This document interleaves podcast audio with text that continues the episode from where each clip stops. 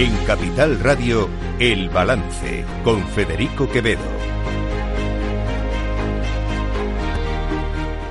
Señoras y señores, buenas noches, bienvenidos. Este lunes 18 de diciembre de 2023, son las 8, una hora menos en las Islas Canarias.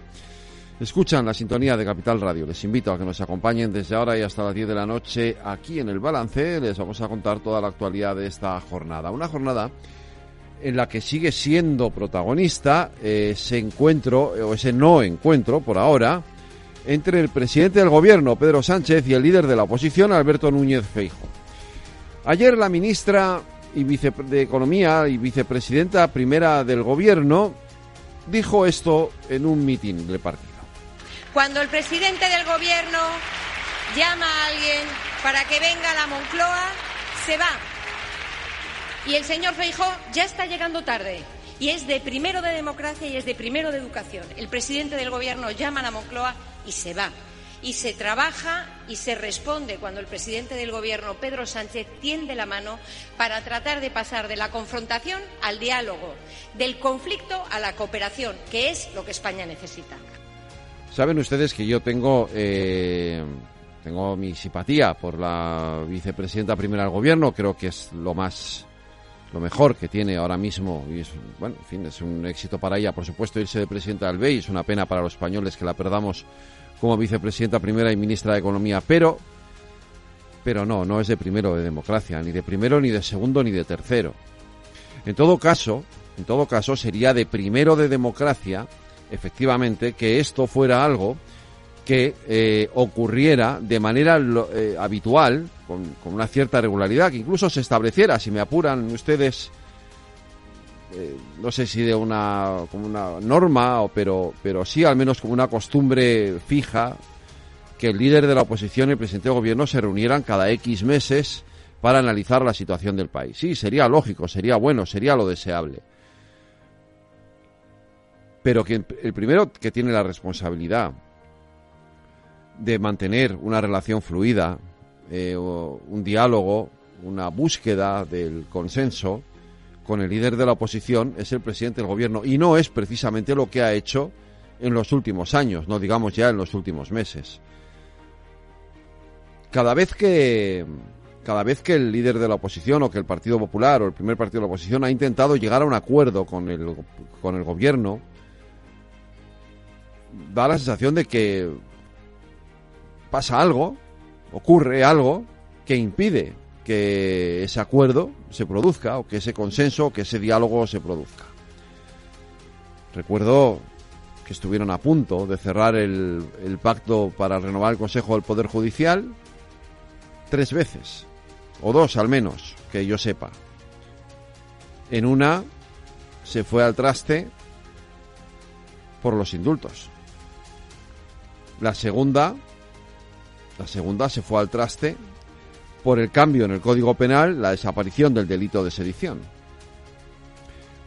Podríamos estar a las puertas de una tercera, pero el Partido Socialista ha preferido ahora, ahora, en este momento, llegar a un acuerdo con EH Bildu para que este partido gobierne el ayuntamiento de Pamplona, que no es cualquier ayuntamiento, es un ayuntamiento importante, sin lugar a dudas, para que este partido gobierne el Ayuntamiento de Pamplona sabiendo que eso, sabiendo que eso, no voy a decir que sea un casus belli, pero sabiendo que eso es algo que pone al Partido Popular contra las cuerdas. Porque evidentemente se hace muy difícil hablar o negociar con quien a su vez habla y negocia con un partido que hoy por hoy sigue siendo un partido heredero heredero de la banda terrorista ETA. Y volvemos a lo mismo de lo que estuvimos hablando la semana pasada. Es verdad que es legítimo, es legal, nadie pone en duda nada de todo eso, es una cuestión moral. Es una cuestión de que EH Bildu, hoy por hoy, sigue siendo un partido que no renuncia o que no condena a la violencia, que sigue homenajeando a los terroristas cuando salen de la cárcel, que incluso lleva terroristas con delitos de sangre en sus listas electorales. Entonces, falta que Bildu dé ese paso moral que todavía no ha dado para poderse legitimar. Pero es más que eso. es más que eso. Es que es difícil reunirse, es muy difícil, ¿eh? Reunirse con quien ha llegado a un acuerdo con el independentismo para aprobar una ley de amnistía que supone la vulneración efectiva de un principio básico de la Constitución española, que es el de igualdad ante la ley, aparte de otras cosas. El ofer, los jueces, eh, la separación de poderes, todo lo que ustedes quieran, pero sobre todo, en lo que nos afecta a los ciudadanos, es la ruptura de ese principio básico, que es el principio básico de igualdad ante la ley. Es difícil, por tanto, reunirse con quien además mantiene abierta una mesa de diálogo con partidos independentistas fuera de España, con verificadores internacionales. Es difícil reunirse con quien hace eso, escondiéndose, escondiéndose de la luz de los taquígrafos, de la transparencia que requiere cualquier negociación que afecta al interés general. Es difícil, por tanto, y lo entiendo, es difícil para el Partido Popular decir que sí a esa reunión con Pedro Sánchez, porque es difícil reunirse con quien además ni siquiera plantea una agenda, un orden del día, una lista de cuestiones, quien simplemente parece querer hacerse una foto.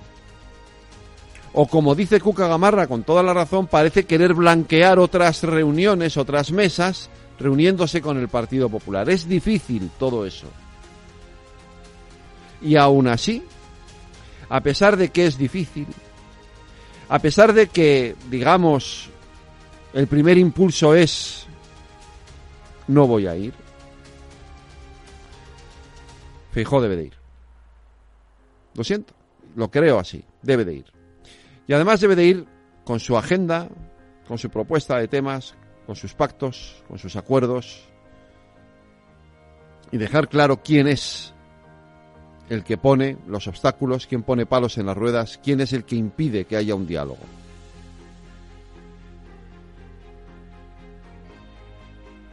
Es Pedro Sánchez, evidente, evidentemente. Pero eso lo tiene que dejar claro Feijóo en esa reunión. Pero debe de ir a esa reunión. Porque no pueden ser todos igual que Pedro Sánchez. Ya hay un Pedro Sánchez. No queremos más Pedro Sánchez. Ya hay un Pedro Sánchez que se salta todos los principios que hasta ahora habíamos mantenido como esenciales en nuestra democracia. Y como ya hay un Pedro Sánchez que se salta esos principios, no necesitamos otro Pedro Sánchez que también se lo salte. Y ese otro Pedro Sánchez no puede ser Alberto Niño Fijo. Luego debe de ir a esa reunión. Debe de ir a esa reunión a pesar, insisto, de que están sobre la mesa cuestiones importantes, graves, que todavía no conocemos su alcance y las consecuencias que pueden tener.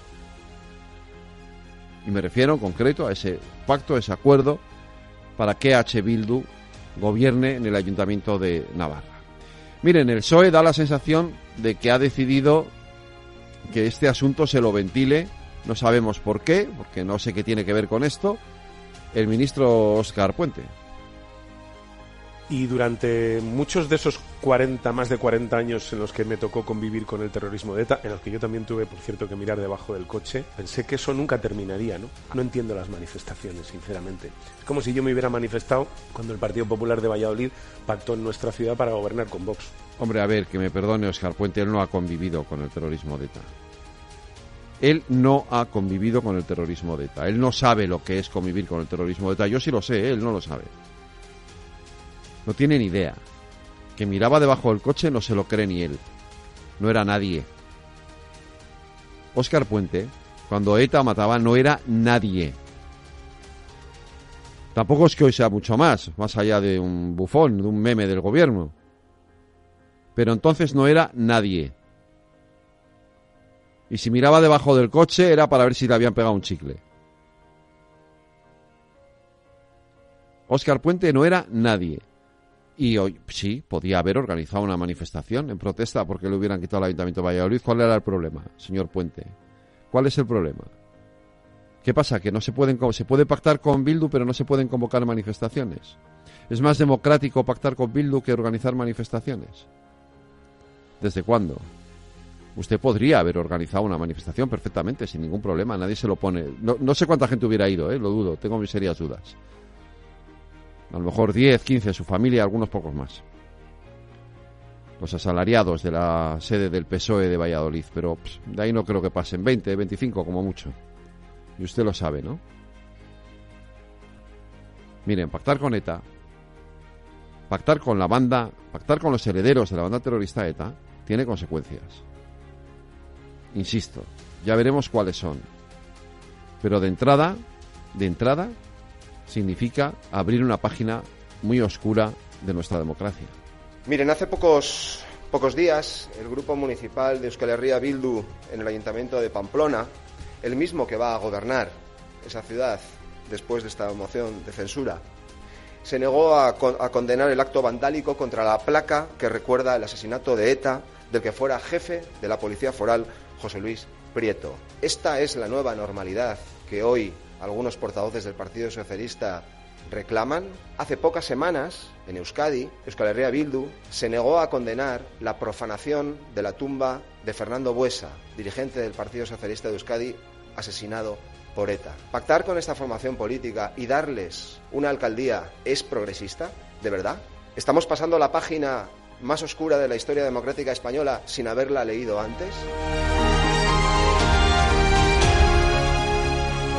Todo el análisis de la actualidad en El Balance con Federico Quevedo.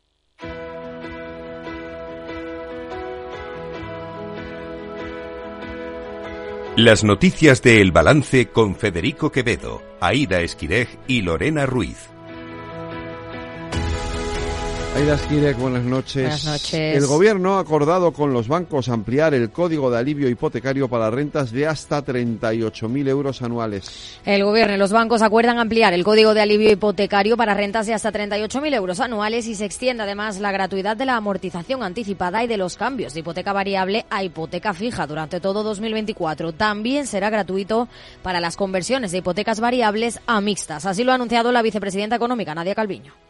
Todas estas familias podrán acceder a las medidas de alivio para compensar la rápida subida de los tipos de interés con medidas como la congelación de la cuota a pagar por esa hipoteca durante 12 meses, la extensión del plazo de amortización hasta siete años y en el caso de los hogares que tengan una renta inferior a los 25.200 euros aproximadamente podrán tener dos años de carencia en el pago. Asegura Calviño que más de 100.000 hogares pueden verse cubiertos por la ampliación de este umbral. La vicepresidenta ha subrayado que no se percibe un riesgo de carácter macroeconómico o de estabilidad financiera derivado del ámbito hipotecario, pero ha recordado que los hogares con rentas de hasta 38.000 euros son los que más se están viendo afectados por la subida de tipos de interés. La estimación del Banco de España es que podría haber unos 100.000, por encima de 100.000 hogares adicionales que se podrían ver cubiertos por esta ampliación del umbral, pero insisto en que nuestro objetivo es disponer de una red de seguridad para aquellas personas que lo necesitan. El objetivo no puede ser en ningún caso que haya eh, familias que tienen dificultades, sino que aquellas que tienen dificultades tengan una red de seguridad que les proteja. Hasta el momento, los bancos han recibido 55.000 solicitudes de clientes y a mitad de año, según los datos del Banco de España, apenas el 10% habían sido aprobadas. La presidenta de Asufin, Patricia Suárez, se ha mostrado satisfecha por esa ampliación del Código de Buenas Prácticas Bancarias, pero critica que no se remuneren adecuadamente los depósitos. Y en lo único en lo que sí que es verdad que no hemos podido felicitar a las entidades financieras es en la remuneración de los depósitos y además así lo hemos manifestado en, en, la reunión. Es una anomalía ibérica, tanto Portugal como España no están remunerando al mismo ritmo que el resto de países europeos, no solamente eh, en, en, la actualidad, sino además en contexto histórico. No se había visto nunca jamás una diferencia tan grande entre la remuneración de los depósitos y el precio de, de los créditos. Mientras que desde, la Asociación Española de Banca, la directora general María Bascal cree que el acuerdo pactado ha funcionado muy bien en la medida en que ha sido necesario, pero no comparte esa ampliación del umbral. Eso sí, asegura que el sector cumple y se esfuerza para no dejar a nadie atrás. Que el sector cumple y que se esfuerza para no dejar a nadie atrás. En esta línea enmarcamos el trabajo del Código de Buenas Prácticas Hipotecaria. No consideramos estrictamente necesario este incremento del umbral por esta mejora de la situación económica. Dicho lo cual, el Gobierno eh, hace esta propuesta y estamos seguros que el sector eh, financiero estará a la altura aquí. Y continúa el debate en torno al mantenimiento del impuesto extraordinario de la banca. Aunque el impuesto a la banca y su modificación no son algo que Economía contemple modificar en estos momentos, desde Podemos piden que aumente sustancialmente y que sea permanente. El portavoz de la formación morada, Pablo Fernández, en el marco de la reunión de Calviño con las patronales bancarias y el gobernador del Banco de España, ha hecho esta petición teniendo en cuenta, a su juicio, los beneficios desorbitados que los bancos han registrado en los últimos meses. Es fundamental que ese impuesto a la banca sea un impuesto estructural y permanente y que se incremente sustancialmente su cuantía, porque no puede ser que mientras la ciudadanía tiene que abrocharse y ajustarse el cinturón, la banca siga teniendo beneficios exorbitados. El portavoz ha recordado que entre enero y septiembre las cinco principales entidades bancarias de este país han tenido unas ganancias por encima de los 19.760 millones de euros, un 24% más de lo que obtuvieron el mismo periodo del año anterior. Nadia Galviño asegura ahora que no hay ninguna novedad con respecto al tributo tras defender el pasado viernes que era el momento de revisarlo es que no hay ninguna novedad. Yo, eh, eh, las palabras, mis palabras han sido las mismas que he dicho desde el primer día y las que ha venido expresando nuestro Gobierno, que están absolutamente alineadas con lo que prevén las leyes de eh, los impuestos y lo que prevé el acuerdo de Gobierno. Por su parte, el presidente de la COE, Antonio Garamendi, ha sugerido que este impuesto puede ser inconstitucional y pide que se retire. Además, ha reclamado poder tener un único gobierno como interlocutor sin tener que convencer a la otra parte del Ejecutivo. Es que es un impuesto que se sacó de la manga porque sí y realmente es un impuesto que, no tiene ningún sentido y que nosotros pensamos incluso que podría ser hasta anticonstitucional. Por tanto, eh, nosotros creemos que hay que retirar ese impuesto, claramente. Calviño también ha asegurado que están estudiando qué medidas extraordinarias van a prorrogar el próximo año, mientras que el otro ala del Ejecutivo, Sumar, ha planteado al PSOE recuperar en el decreto anticrisis la prórroga automática de los contratos de alquiler para evitar incrementos para los inquilinos, fijar un límite de subida del 3% de la renta y extender la rebaja del IVA en la luz y el gas. Su portavoz económico, Carlos Martín. En este ámbito, lo que planteamos es seguir manteniendo la rebaja del 5% en los alimentos, en la electricidad y en el gas y también mantenemos, eh, pretendemos que se mantenga el límite al crecimiento de la tarifa de último recurso en el gas y en la bombona de butano. Plantean asimismo mantener los gravámenes extraordinarios sobre la banca y las energéticas inicialmente previstos solo para dos años y que las pensiones no contributivas y el ingreso mínimo vital suban un 7%. No dejamos el sector financiero porque Bankinter prevé alzas del 12% para el IBEX durante el próximo año hasta la presentación de su informe de estrategia para el 2024. Se ha desplazado Laura Tequeira. Entre sus expectativas, Bankinter espera que para 2024 haya una bajada de los tipos de interés, aunque creen que no será tan rápida como se viene anunciando. Ramón Forcada, director de análisis y mercados de Bankinter, explica dónde se verá primero estas bajadas, aunque recalca que habrá que estar muy pendientes de las elecciones americanas. Entonces aquí tenemos la Reserva Federal que en septiembre eh, pues bajará 25 puntos básicos. Probablemente a continuación lo haga el BCE y luego el Banco de Inglaterra. Nosotros vemos 75 puntos básicos de bajada que no son 100 ni 125. También prevén que la inflación repunte, creen que lo hará entre febrero y marzo del año que viene y los beneficios empresariales mejorarán entre un 5 y 7% en Europa y un 12 y 15% en Estados Unidos. Además, Forcada explica por qué se podrá invertir en bonos. El mensaje sería, de usted prisa, a lo mejor tiene que comprar, si puede comprar el bono americano al 4 y pico, puede tener a 10 años, durante 10 años le va a dar el 4,5, la inflación dentro de dos años va a ser el 2, eso significa que tiene 8 años durante los cuales puede ganar un 2% en términos reales. Por lo tanto, realmente su inversión, descontada la inflación, puede ser un 16%. O que no es una tontería lo de los bonos y es eh, igual que el año 23, el segundo año en el que se puede invertir en bonos y en bolsa simultáneamente. Y el contexto es mejor del que parece. Para 2024 apuestan por ciberseguridad e incorporan las inmobiliarias, además de mantener tecnologías, semiconductores, infraestructuras, seguros, utilities, defensa y salud. La novedad es que salen de las petroleras y la banca. Concretamente en España esperan una tendencia a la baja del crecimiento económico respecto a este año. Pasará del 2,4 al 1,4. Además prevén un repunte del 12% en el IBEX debido a señales de moderación. Según la entidad, la clave a futuro es la contención del déficit público para así reducir vulnerabilidades, pero las incertidumbres continuarán siendo elevadas. Les contamos también que el coste de los salarios alcanza la cifra más alta de los últimos 23 años. El coste laboral sigue escalando y los salarios ya alcanzan cifras récord en más de dos décadas. Según los datos publicados por el INE, el coste laboral por trabajador y mes ha alcanzado los 2.892 euros en el tercer trimestre, lo que supone un aumento del 5% con respecto al mismo periodo de 2022. De esa cifra, casi 775 euros corresponden a las cotizaciones a la seguridad social con un repunte interanual del 7,2%. Los mayores crecimientos salariales del tercer trimestre en tasa interanual se han dado en las actividades inmobiliarias, información y comunicaciones y actividades artísticas y de entretenimiento. Además, el número de vacantes ha alcanzado las 155.797 en el tercer trimestre, la cifra más alta desde el año 2013 cuando comenzaron a contabilizarse. El 90% de las vacantes se encuentran en el sector servicios, además de la industria y la construcción. Y en el plano laboral, FEDE ha advertido hoy de que la reforma laboral reduce la temporalidad, pero no la precariedad, mientras que las empresas se piden rebajar las cotizaciones para fomentar el empleo de calidad. Pedro Díaz, buenas tardes. Buenas tardes. Un informe de FEDEA revela que la reforma laboral ha conseguido restringir drásticamente los contratos temporales, pero sin flexibilizar el contrato indefinido ordinario, con lo cual, pese a que la distribución de los contratos ha cambiado nominativamente, replica la situación anterior en cuanto a términos de estabilidad.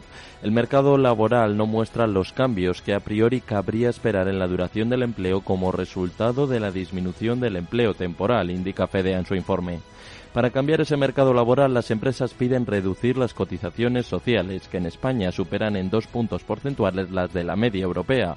Esto permitiría reducir la presión fiscal y abaratar así la contratación, según el estudio de clima empresarial que elabora la Cámara de Comercio. Una de cada tres empresas aboga por priorizar la lucha contra el fraude fiscal y la economía sumergida, mientras que un 31% apunta a simplificar los procedimientos tributarios. Y un día después de las manifestaciones en Pamplona contra la moción de censura, el Partido Popular ha anunciado un nuevo, movimiento. El PP exige a Pedro Sánchez que dé marcha atrás en la moción de censura pactada entre los socialistas y Bildu en Pamplona para arrebatar el ayuntamiento a UPN después de que este domingo más de 10.000 personas clamaran contra el acercamiento del PSN a la izquierda radical. Además, según ha anunciado el portavoz de los populares, Borja Semper, el PP presentará mociones en todos los ayuntamientos de España contra los pactos del PSOE con Bildu. El objetivo de esas mociones es retratar y buscar el posicionamiento de los concejales socialistas en toda España para comprobar si queda dignidad suficiente. Solicitar formalmente al Partido Socialista Obrero Español que dé marcha atrás en la moción de censura en Pamplona. Creemos que no se puede consolidar la mentira en política ni premiar, tampoco por lo tanto, a quienes llevaron asesinos en sus listas hace muy pocos meses. No se puede premiar a quienes siguen defendiendo hoy día que ETA tuvo razón de ser. Desde el Gobierno, el ministro de Transportes, Óscar Puente, ha criticado la manifestación de este domingo encabezada por UPN, PP y Vox contra la moción de censura en el Ayuntamiento de Pamplona, la que ha tildado de poco democrática y ha pedido al PP que recapacite hacia dónde se está dirigiendo en determinados ámbitos. Insiste además en que Bildu es un partido democrático. Es un partido democrático que ha cumplido con las reglas de nuestro país y que tiene todo el derecho a participar de la vida política como el que más. Por tanto, no entiendo las manifestaciones y les pedimos que dejaran las armas, les pedimos que hicieran política y ahora tampoco les, les permitimos hacer política o no queremos permitirles hacer política en plenitud de derechos como los demás. El movimiento del PSOE en Pamplona también ha dinamitado la reunión entre Sánchez y Fijó para la que el PP sigue sin poner fecha. Moncloa aún no tiene respuesta a la propuesta de Pedro Sánchez de reunirse con Alberto Núñez Feijó. Hoy era una de las tres fechas que el jefe del Ejecutivo propuso al líder de la oposición, además del próximo viernes 22 y el 29 de diciembre. Y de momento, los populares insisten en que necesitan saber el orden del día a través de una notificación formal para acceder al encuentro. Nosotros somos un partido institucional que nunca ha rechazado hablar y sentarse a discutir sobre los intereses generales de los españoles. Pero no vamos a aceptar una táctica torticera y obvia del señor Sánchez. Díganos usted de qué temas quiere hablar, para qué quiere sentarse con el señor Fijo y hablemos con seriedad y con rigor de esos temas y de los que propongamos nosotros. Desde el Gobierno critican no haber recibido respuesta por parte del PP y acusan a Feijo de poner excusas. El ministro de Agricultura, Luis Planas, ha declarado hoy sentirse bastante perplejo por la negativa de Feijo a reunirse.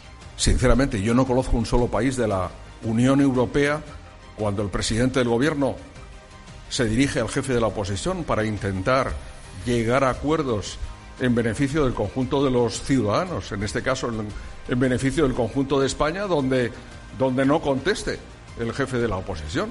Por su parte, desde Sumar, Ernest Urtasun, el portavoz y ministro de Cultura, ha reprochado al líder del PP que esté ejerciendo una oposición profundamente irresponsable que lo único que sabe es crispar, pero confía, eso sí, en que se reúna con Pedro Sánchez. Una oposición responsable en este país es aquella que se sienta con normalidad con el gobierno. El problema es que llevamos mucho tiempo, mucho tiempo con una oposición eh, de la derecha en este país que lo que hace fundamentalmente es cuestionar la legitimidad del gobierno, crispar y, cuando no, amparar manifestaciones violentas. Y por lo tanto, eh, nosotros creemos que lo que estamos delante de, un, de, una oposición que es profundamente irresponsable. El PP de Fijo hasta ahora lo que ha demostrado es que lo único que sabe hacer es crispar. Y hoy le ha tocado al ministro de Justicia, Félix Bolaños, defender a los jueces en el acto de entrega de despachos de la promoción de la carrera fiscal. El ministro de Justicia, Félix Bolaños, ha coincidido con el presidente suplente del CGPJ, Vicente Guilarte, y con el fiscal general del Estado, Álvaro García Ortiz, en el acto de entrega de despachos a los nuevos fiscales. En plena tensión, Bolaños ha reiterado que el Gobierno defenderá siempre a los jueces, magistrados y fiscales ante cualquier cuestionamiento, venga de donde venga, y ha pedido a todos, sin excepción, respeto a las instituciones. Quiero deciros que el Gobierno de España va a defender siempre la independencia y la integridad de todos los protagonistas de la Administración de Justicia. Defenderla de cualquier cuestionamiento, venga de donde venga y en cualquier momento. Este Gobierno defenderá siempre a los jueces, a los magistrados, a los fiscales y su integridad. En democracia, el campo de juego son las instituciones, ha asegurado el titular de justicia, quien ha reclamado mantener la institucionalidad y lealtad al sistema democrático con respeto a la Constitución, a la ley y a las instituciones. Bolaños se ha pronunciado así tras el señalamiento a varios jueces por parte de la diputada de Junts, Miriam Nogueras, y del senador del PP, José Antonio Monago. Unas declaraciones que han hecho que los vocales conservadores del CGPJ hayan solicitado una declaración rotunda al órgano de gobierno de los jueces para acabar con el acoso y señalamiento a los magistrados. Por su parte, el fiscal general del Estado, Álvaro García Ortiz, ha reivindicado su papel como pieza fundamental para preservar el Estado de Derecho y ha subrayado la importancia de la lealtad institucional y el respeto a la ley. En el ejercicio de nuestra función siempre debemos mantenernos en la senda de los principios constitucionales que nos configuran y nos avalan. El estricto cumplimiento de la legalidad como expresión de la voluntad popular soberana, la imparcialidad, actuando rectamente despojados de cualquier prejuicio, la unidad de actuación y la dependencia jerárquica, como herramienta para garantizar la seguridad jurídica y la igualdad de todos ante la ley. Más allá de las palabras, o precisamente, la defensa del Estado de Derecho es una misión indispensable de los fiscales. Y en los mercados, Aida. El IBEX 35 tropieza este lunes y ha bajado el 0,4%, los 10.054 puntos, condicionada por la caída de la mayoría de los grandes valores y de las plazas europeas, tras empeorar la confianza empresarial en Alemania. Dentro del selectivo español destacan las subidas en ArcelorMittal, tras lanzar Nippon Steel, una oferta de compra por As Steel que asciende a 14.100 millones de dólares, seguida de Repsol, Robi y Acerinox. En el lado de los recortes destaca Melia, que estaría negociando con la banca refinanciar más de 1.100 millones de deuda, seguida de Acción Energía y de ACS. Y terminamos en Latinoamérica. Pues terminamos en Chile, que rechaza con un 55% la propuesta de una nueva constitución y mantendrá vigente la de 1980 dictada en el régimen de Augusto Pinochet. Más de 6 millones y medio de ciudadanos han votado en contra del texto conservador en una votación que ha tenido una participación del, del 83%. Tras cuatro años de proceso constituyente, por lo tanto, Chile bate el récord de rechazar dos propuestas de constitución en 15 meses y vuelve al mismo punto de noviembre de 2019 cuando el mundo político ofreció a la sociedad cambiar la constitución para superar el estallido social por la vía institucional y se queda con la vigente desde la dictadura de Pinochet, sometida a unas 70 reformas desde la transición.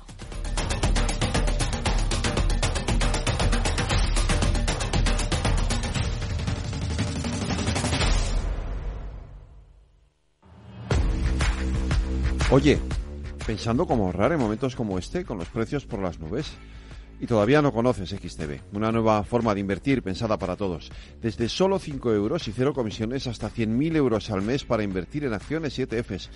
Con XTB tu dinero está depositado en bancos españoles y tu broker es uno de los más respetados del mundo, regulado por la CNMV y los principales organismos internacionales. Y con oficina propia en Madrid desde el año 2008. Entra en xtb.com. Recuerda, xtb.com. A partir de 100.000 euros al mes, la comisión es del 0,2%, mínimo 10 euros. Invertir implica riesgos.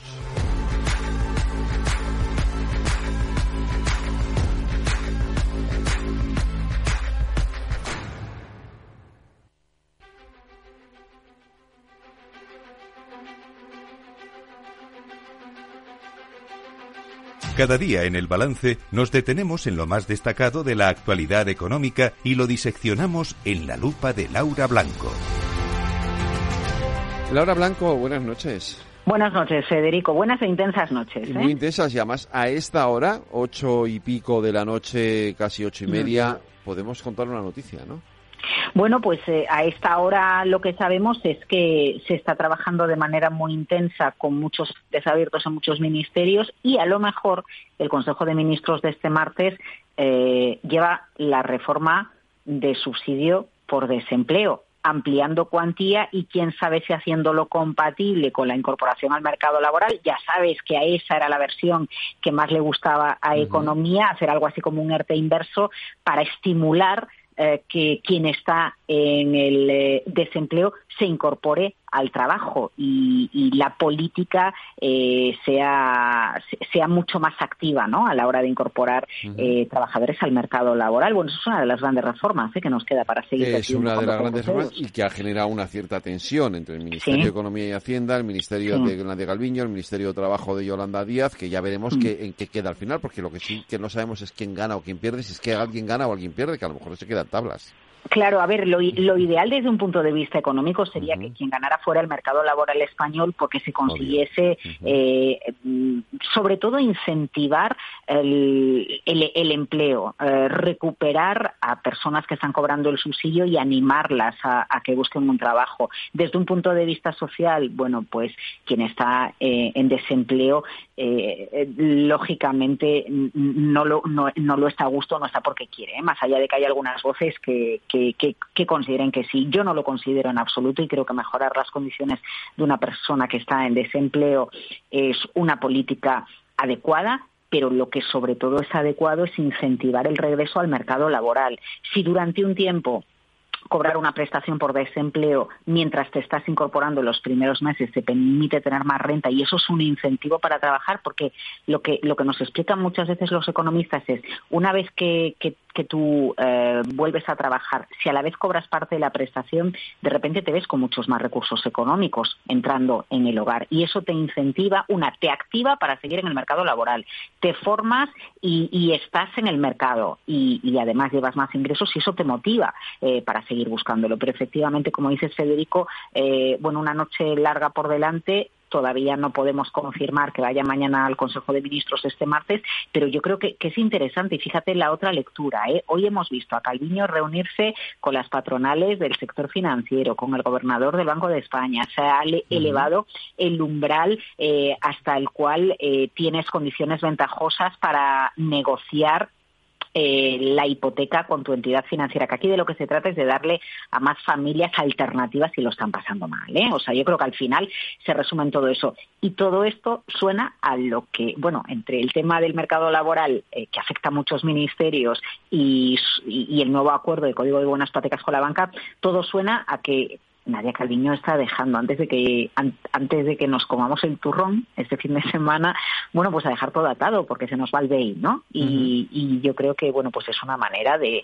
de, dejar eh, todo el trabajo hecho con la excepción del impuesto. Sabes que hoy se le ha preguntado mucho por sus sí, declaraciones del viernes. El impuesto me refiero a los bancos, ¿no? Sí, el impuesto, a, los bancos. Sí, y ha dicho que bueno que también se va a estudiar, ¿no?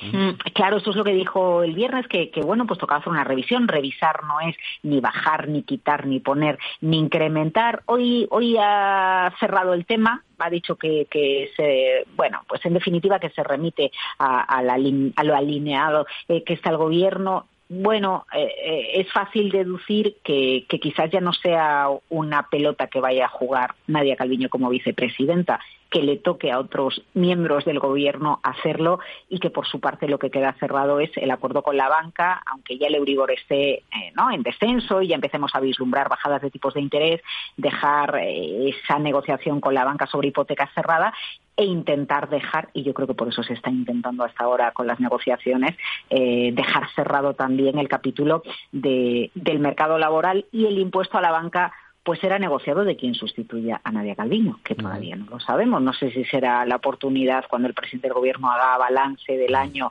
eh, para decirlo, cuál será el momento elegido. Bueno, ya has visto, nosotros hemos puesto, en la tertulia económica hemos puesto nuestro perfil ganador, pero van saliendo hasta, hasta ya salen hasta... Mm, ¿Cuál es vuestro perfil ganador? ¿Cuál es vuestro perfil? Eh, coincide con el de Campa, más o menos, o el del, ¿Mm? el del secretario de Estado, Gonzalo, ahora no me acuerdo cómo se pida. Eh, García Andrés. Sí, eso es, eh, que es el, digamos, es el que más se ajusta a lo que mis tertulianos, nuestros tertulianos dicen que sería lo suyo. Pero he visto que sale ya por ahí hasta eh, un posible articulista del diario El País como, como candidato también, o de las quinielas, ¿no? Eh, no sé. Bueno, como, como eso solo lo sabe el presidente. Sí, claro, evidentemente. Eh, pero es verdad que, que huele a despedida. Yo reflexionaba eh, al, al, respecto sobre, sobre el papel de Calviño y sinceramente creo que cuando pase el tiempo, porque sabes que muchas veces en caliente es complicado eh, hacer una valoración, yo creo que cuando pasen los años, teniendo en cuenta eh, la tesitura que se encontró con, con el COVID, con el plan de recuperación, la, la ley de de startups, la ley que ahí crece, la reforma de, la ley concursal, oye, que hoy España salía en uno de los índices eh, mundiales como un país atractivo para que vengan los nómadas digitales. Y esto al final es el resultado de la ley de startups promovida por la vicepresidenta económica. También es verdad, eh, porque nos lo pedía Europa, ¿no? Que, que mejoráramos, que incentiváramos, que cambiáramos algunos aspectos para atraer inversión y talento a nuestro país. Pero al final es Nadia Calviño la que lo lo, ha liderado. Y yo sí que tengo la sensación de que cuando cojamos un poquito de perspectiva, eh, el sabor de boca que nos dejará Calviño en un momento complicado económicamente, donde se consiguió colocar toda la deuda. Ojo que el Banco Central Europeo se está retirando de la compra de deuda de los países y el Tesoro está haciendo eh, un buen trabajo. Están subiendo los costes de financiación, pero por la subida de tipos de interés, no porque España haya perdido credibilidad. Yo, en definitiva, no sé quién la va a sustituir, pero creo que el sabor de boca y el tiempo eh, la dejará como una de las mejores ministras de Economía que hemos tenido, ah, sin duda. Yo eso no lo voy a poner en duda, ya lo sabes, ¿vale? Tengo siempre, de hecho, era mi candidata a suceder a Pedro Sánchez, o sea, fíjate si le tengo eh, en estima. Pero aunque hay algunas cosillas, hoy por ejemplo voy a ser un poco crítico con ella en mi editorial, por esto que ha dicho de que cuando llama el presidente del gobierno se va, bueno, depende. Pero bueno, esto lo diré yo luego. Pero aparte de eso, en su, en su papel de ministra y de vicepresidenta económica, eh, pocos peros se le puede poner a Nadia Calviño, ¿cierto? Ya, bueno, pero es que al final es el presidente del gobierno el que es, es, el director de la orquesta, ¿no? Igual que si nos remitimos, eh, bueno, pues hay instrumentos que son cruciales, los violines son cruciales, eh, el piano es, es crucial y bueno, pues yo creo que Nadia Calviño es eh, el violinista que se sienta a la izquierda del maestro eh, de, orquesta, ¿no? y, y, como tal, bueno, pues también tiene que, que ejecutar lo que el presidente dice, porque al final cuando, cuando conozcamos quién es el sustituto de Nadia Calviño, sea de su equipo actual, se recupera alguien que haya, estado eh, en un puesto en el ministerio o se tienda a nombres nuevos y frescos, eh, bueno, pues al final es el presidente del gobierno el que tiene la última palabra, la última decisión y él sabe lo que quiere conseguir con determinado perfil. Creo, Federico, que es muy importante que sigamos dando credibilidad eh, y muestra de trabajo serio a los mercados internacionales. No olvidemos que somos un país que necesita capital exterior y creo que de manera pulcra el equipo de Nadia Calviño, incluyendo eh, al Tesoro y todos los trabajos que se han llevado a cabo en el ámbito internacional, eh, aprueban con sobresaliente eh, esta legislatura. Más allá de que pueda venir lo que pueda venir y que a algunas voces no les gusten algunas políticas que ha hecho el gobierno de Pedro Sánchez. Bueno, me remito directamente a, la negociación con los catalanes, por ejemplo. ¿eh? Que, creo que una cosa no tiene que ver con la otra, lo bien que se ha hecho el trabajo en el Ministerio de Economía en relación a que eh, alguien pueda tener, eh, pueda ser crítico en relación a, otras maneras de enfocar la política. Pues eh, vaya la de arena en esta. Yo, yo ya he dado la de cal en el editorial y aquí nos toca la de arena para Nadia Calviño. Mañana más lupa aquí en el balance. Buenas noches, Federico.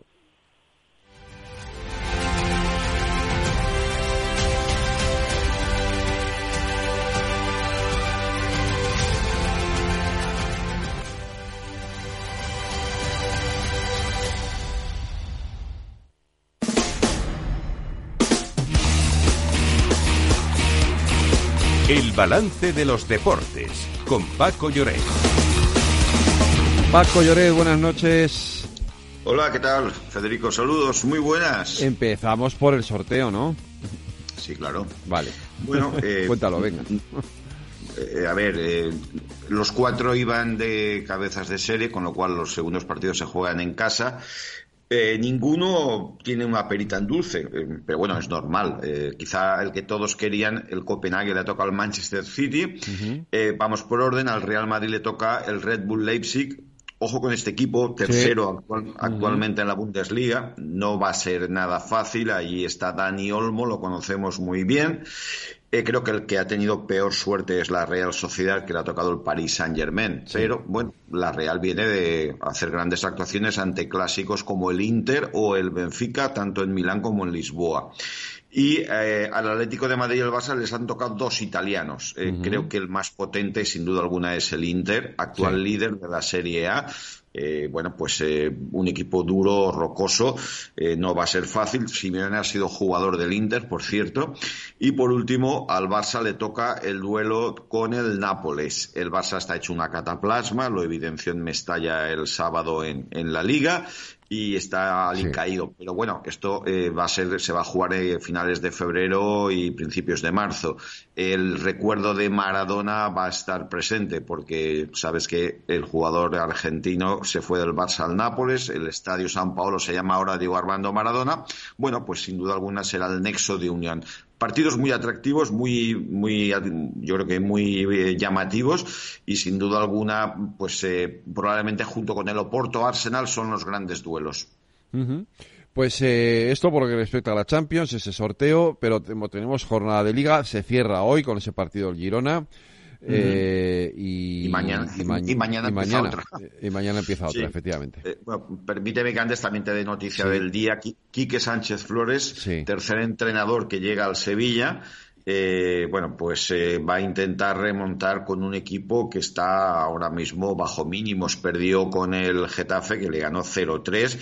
Eh, su temporada es desastrosa mm, y, y está eh, fuera de Europa, con la moral por los suelos, con muchos problemas institucionales. Bueno, pues llega acompañado de José Luis Oltra, un entrenador con largo recorrido en banquillos, tanto en segunda sobre todo como en primera, y entre los dos van a intentar reanimar al club del Sánchez Pijuán. Bien, la jornada nos deja la goleada del Real Madrid, que ahora mismo es el líder, eh, superó a un Villarreal que no acaba de cogerle el aire al campeonato y que encima sufrió dos bajas importantes, Gerard y Alex Baena. Eh, de nuevo el Madrid pues eh, eh, en las áreas demoledor y está a la espera de lo que pase esta noche. A las nueve, en efecto, el Girona juega en Montilivi contra el Alavés. ¿Qué más nos deja la jornada? Pues sin duda alguna el pinchazo del Barça en Mestalla, ante un sí. Valencia con muchas bajas y eh, la derrota para mí llamativa del Atlético de Madrid Sí. en ese duelo con De el Atlético de Bilbao y que creo que es uno de los partidos que siempre tiene especial interés, ¿no? El Atlético está muy bien, el equipo de Valverde me está encantando y también destacar que por vez primera esta temporada el Celta ganó un partido como local. Siguen hundidos en la tabla Granada y Almería y aquí el problema va a ser quién será el tercer pasajero porque ahora mismo ni Granada ni Almería tienen pinta de salvarse esta, esta campaña. Pues hoy termina una jornada de liga y como decíamos, mañana empieza la siguiente.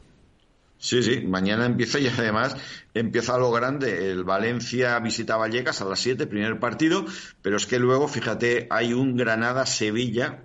El Granada es penúltimo y el Sevilla, mm, debut de Quique Flores, es antepenúltimo. Eh, perdón, eh, está empatado con el Celta antepenúltimo, es cuarto, es el equipo que marca la salvación. Y también a las nueve y media hay un partido muy atractivo en Madrid entre el Atlético y el Getafe en el Metropolitano. El Getafe que llega habiendo ganado al Valencia y al Sevilla sin haber recibido un gol y en un momento espléndido. Y el Atlético irregular, como demostró en Bilbao. Luego el miércoles eh, hay más fútbol con un Barça Almería, Athletic de Bilbao, Las Palmas y Villarreal Celta. Y para el jueves se cierra la jornada y no el año, porque queda descolgado un partido pendiente, Atlético Sí, de un Madrid-Sevilla, el Atlético Sevilla. 23 de diciembre. Bueno, pues el jueves juegan Betis Girona, Cádiz Real Sociedad, Alavés Real Madrid y Mallorca Osasuna. Pues eh, con esto nos quedamos, Paco Lloret. Eh, mañana más deportes aquí en el balance. Por supuesto, y además de verdad, un abrazo grande, cuídate. Claro que sí, un abrazo, cuídate. En Capital Radio te mantenemos económicamente informado desde que amanece. Son las 7 de la mañana, hora central europea, las 6 de la mañana en Canarias. Aquí comienza Capital, la bolsa y la vida. Haciendo algún break en el camino. Enseguida, hora trading la hora más golfa de los mercados. Para continuar informándote después de comer. Son las 4 de la tarde, las 3 en Canarias. Esto es Mercado Abierto, en Capital Radio. Y que cierres el día conociendo todos los detalles. Señoras y señores, buenas noches, bienvenidos. Escuchan la sintonía de Capital Radio. Les invito a que nos acompañen aquí en el balance. Capital Radio. Información económica de calidad. ¿Quieres cobrar por operar con tu dinero? Con DarwinX es posible y funciona así. Operas un universo de más de 1.500 instrumentos financieros en condiciones competitivas, con nuestro broker o a través de Interactive Brokers. Y aquí viene lo bueno. Mientras operas, construyes tu track record para nuestra gestora que te paga por tu éxito. Llevamos más de 10 años impulsando el talento. Hemos atraído más de 95 millones de dólares de capital inversor y pagamos a nuestros mejores traders cientos de miles de euros al año en comisiones de éxito. Darwinex, donde no pagas de más y cuanto mejor operas, más cobras. ¿A qué esperas? Tu capital está en riesgo. El rendimiento pasado no es una indicación de resultados futuros. Datos actualizados en agosto de 2023.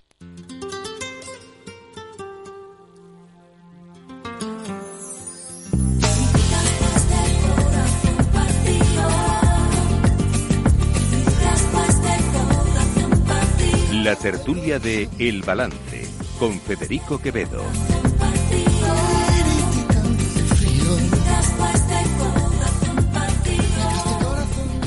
Pues con uy, esta versión remix del Corazón Partido que nos has puesto, Aida. Pues nada, hoy es el cumple de Alejandro Sanz, así que en honor a él. Pues Alejandro, felicidades, que sé que nos escuchas todas las noches. Eh, está ahí pegado a la radio, escuchando el balance, por supuesto, Alejandro Sanz. Pues con la música de Alejandro Sanz, con este corazón partido, vamos a contarles los temas de la tertulia. Buenas noches, tertuliano. Semana previa a la Navidad y no por ello deja de ser intensa, pero la actualidad política manda y no parece dispuesta a dejarnos descansar ni siquiera estas fiestas. Unas 10.000 personas se manifestaron ayer en Pamplona en contra del pacto para colocar a un alcalde de Bildu con el apoyo socialista mediante una moción de censura contra el actual de UPN. Esto decía el líder del partido, Javier Esparza. El 28 de diciembre, Sánchez entrega Pamplona al fascismo a Berchale.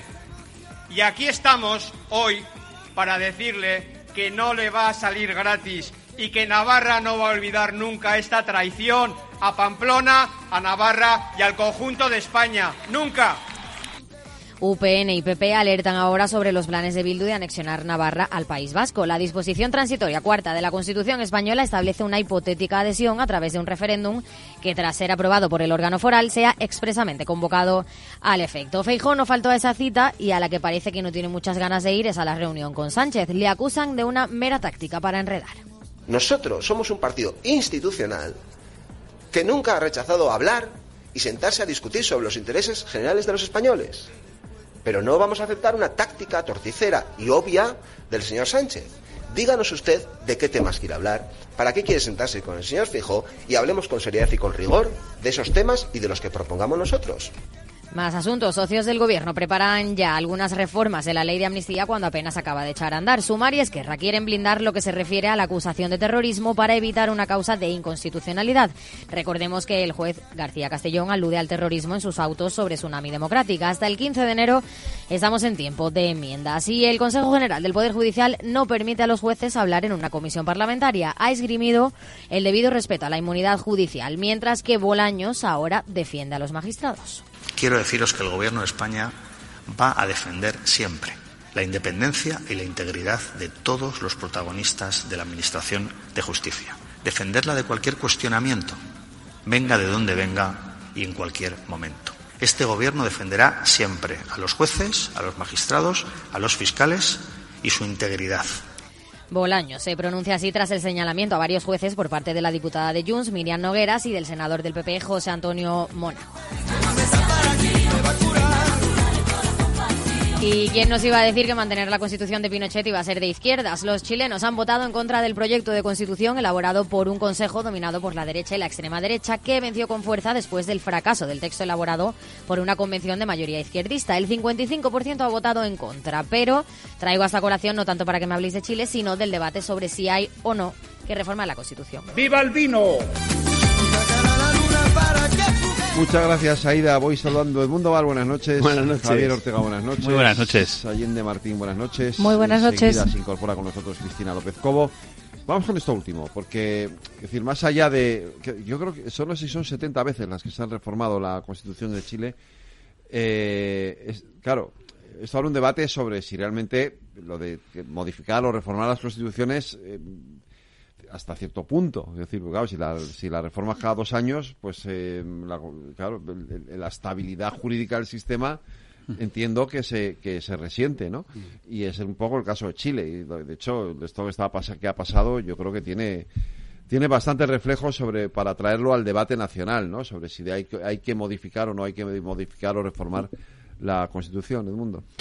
A mí, fíjate, lo que me ha sugerido la historia ¿no? de la modificación, bueno, lo primero es que, eh, no voy a ser yo precisamente quien critique a los periodistas de este país, ¿no? Pero la constitución eh, que está aprobada no es la de Pinochet, eso es lo primero.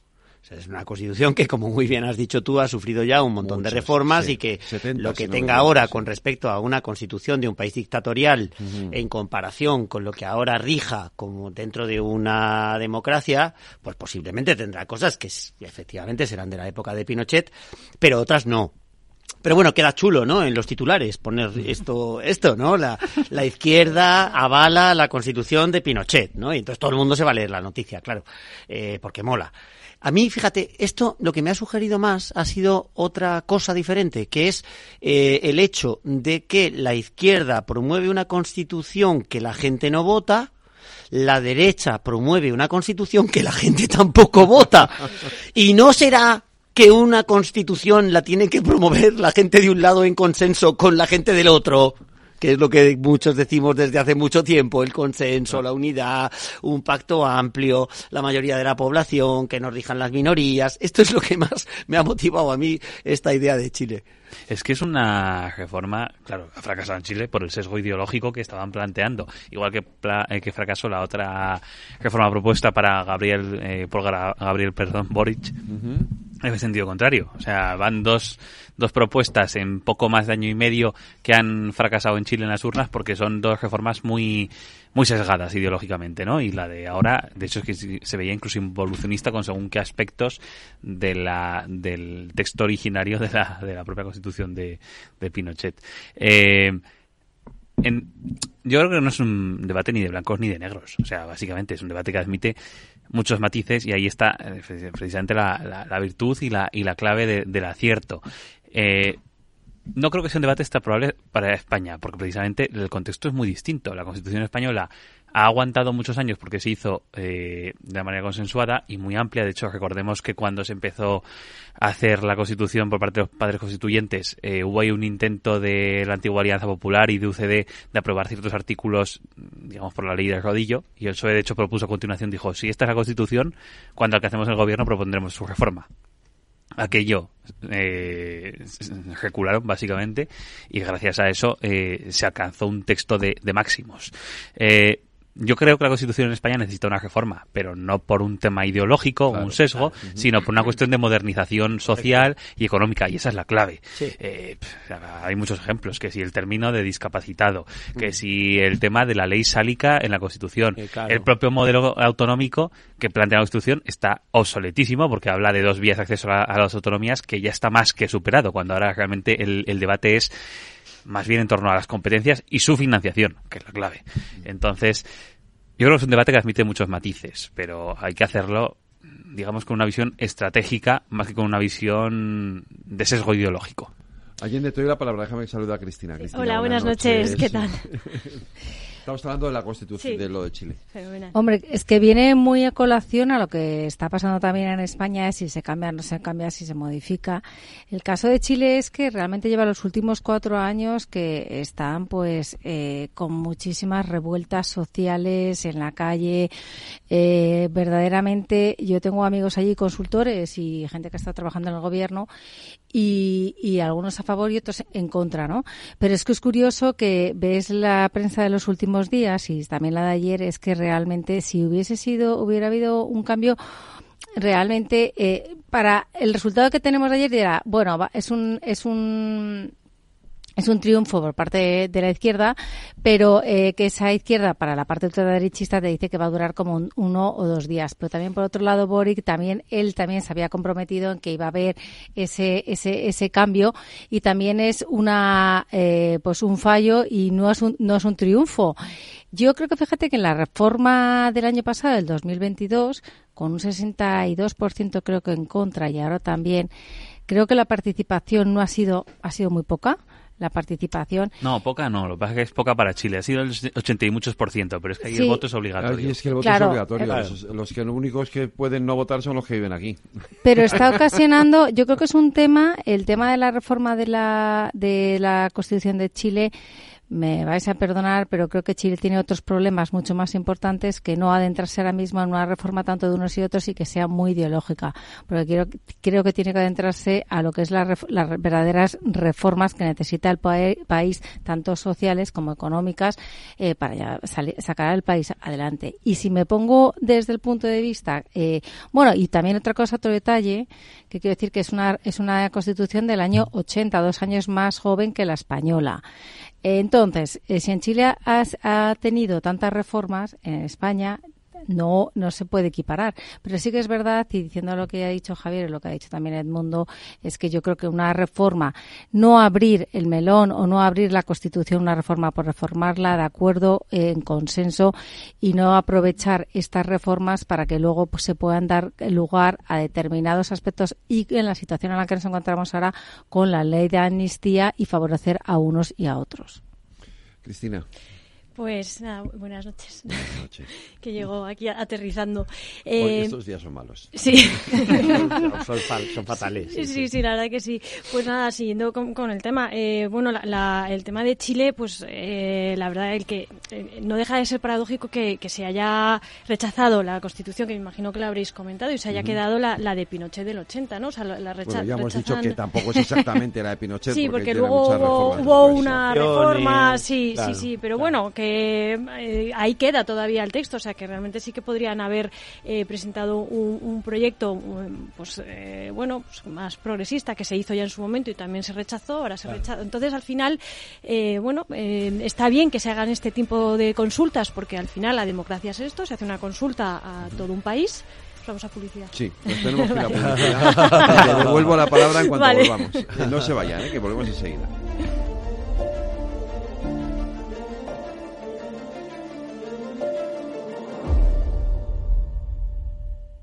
Este es un mensaje para todos los oyentes de radio y es solo para decir gracias. Gracias por dedicarnos tres horas cada día. Gracias por escucharnos en casa, en el coche, en el trabajo, en un móvil o donde sea, en directo o en podcast. Gracias por tu fidelidad, porque gracias a ti, la radio sigue siendo un gran medio, el más creíble, en el que más confías y el que mejor te informa y entretiene. El medio del día a día, de la actualidad al instante y que te acompaña siempre estés donde estés. Radio Value, la Asociación de Radios Comerciales te da gracias a ti. Madrid, 103.2 FM, Capital Radio. En la Comunidad de Madrid hemos iniciado el programa Cervicam, la detección precoz de cáncer de cervix en mujeres sin síntomas de entre 25 y 65 años. Es importante que cuando recibas la invitación participes y ganes en salud. Una detección precoz puede ser vital en la enfermedad. Mientras tanto, mantén los controles habituales con tu matrona. Campaña financiada por la Unión Europea Next Generation, Plan de Recuperación, Gobierno de España, Comunidad de Madrid. Escucha cada jueves, a partir de las 11 de la noche, en Líderes Globales, las entrevistas que Raúl Castro nos trae desde Florida.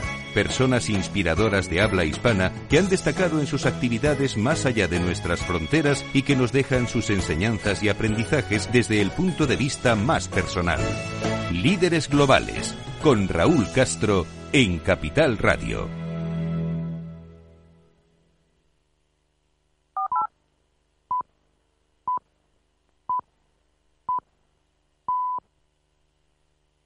La tertulia de El Balance, con Federico Quevedo.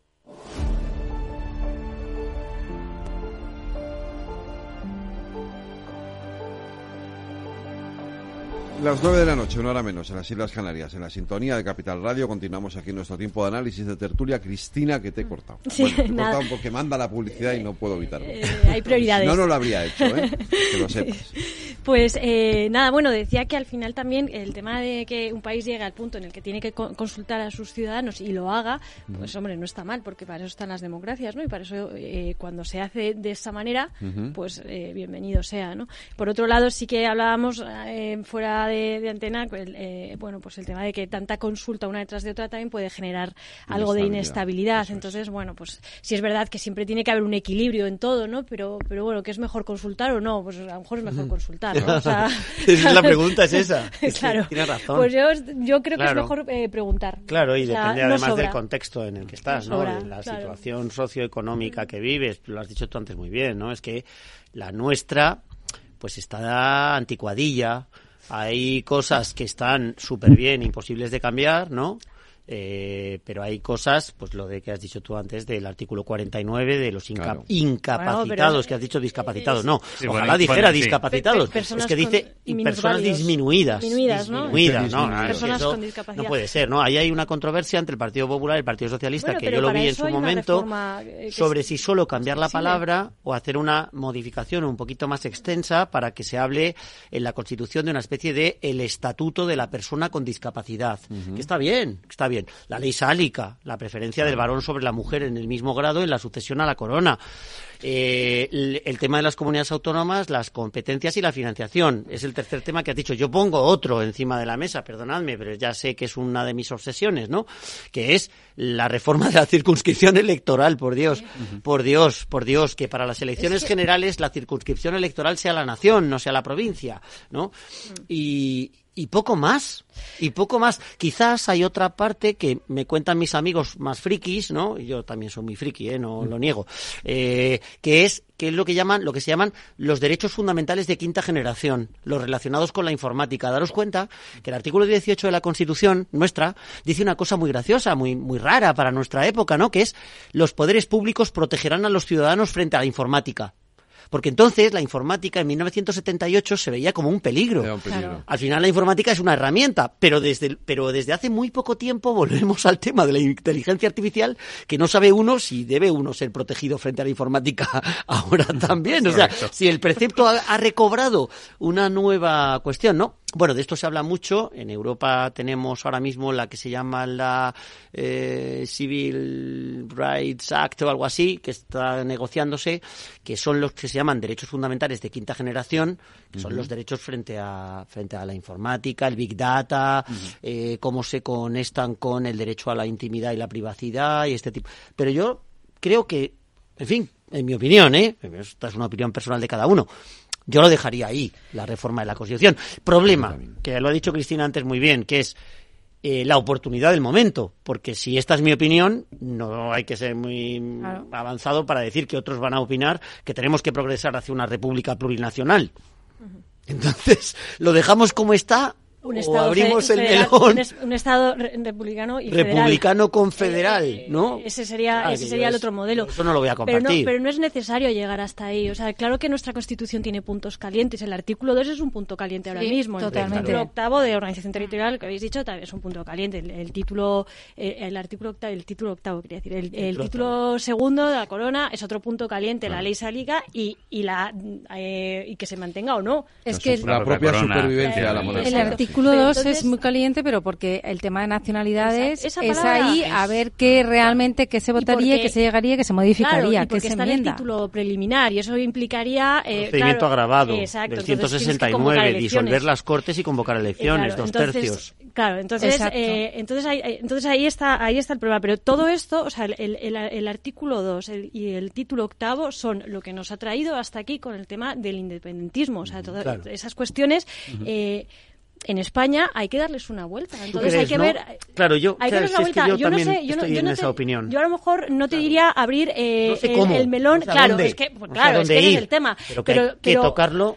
Claro, pues a lo mejor hay que hacer una reforma de terminología. Ya. Pero según lo que toques, te vas al 168 o al 167. o Es que extraordinaria ordinaria. España es uno de los eh, países de la Unión Europea que menos ha reformado la No, es que Constitución. no lo ha reformado Y- solamente una Bueno, vez. solo Dos, dos, veces. sí, Una el para de sufragio añadir el tema de de pasivo. extranjeros y las reglas de déficit y gasto. Y el, el tema del, después del Tratado de, de Maastricht y el O sea, tema son del término pasivo. menores, Muy pequeñitas, sí, sin referéndum ni nada. Es que nada, no. eh, Suecia creo que han sido treinta y tantas eh, reformas que han tenido y otros estados de la Unión Europea han tenido muchas reformas.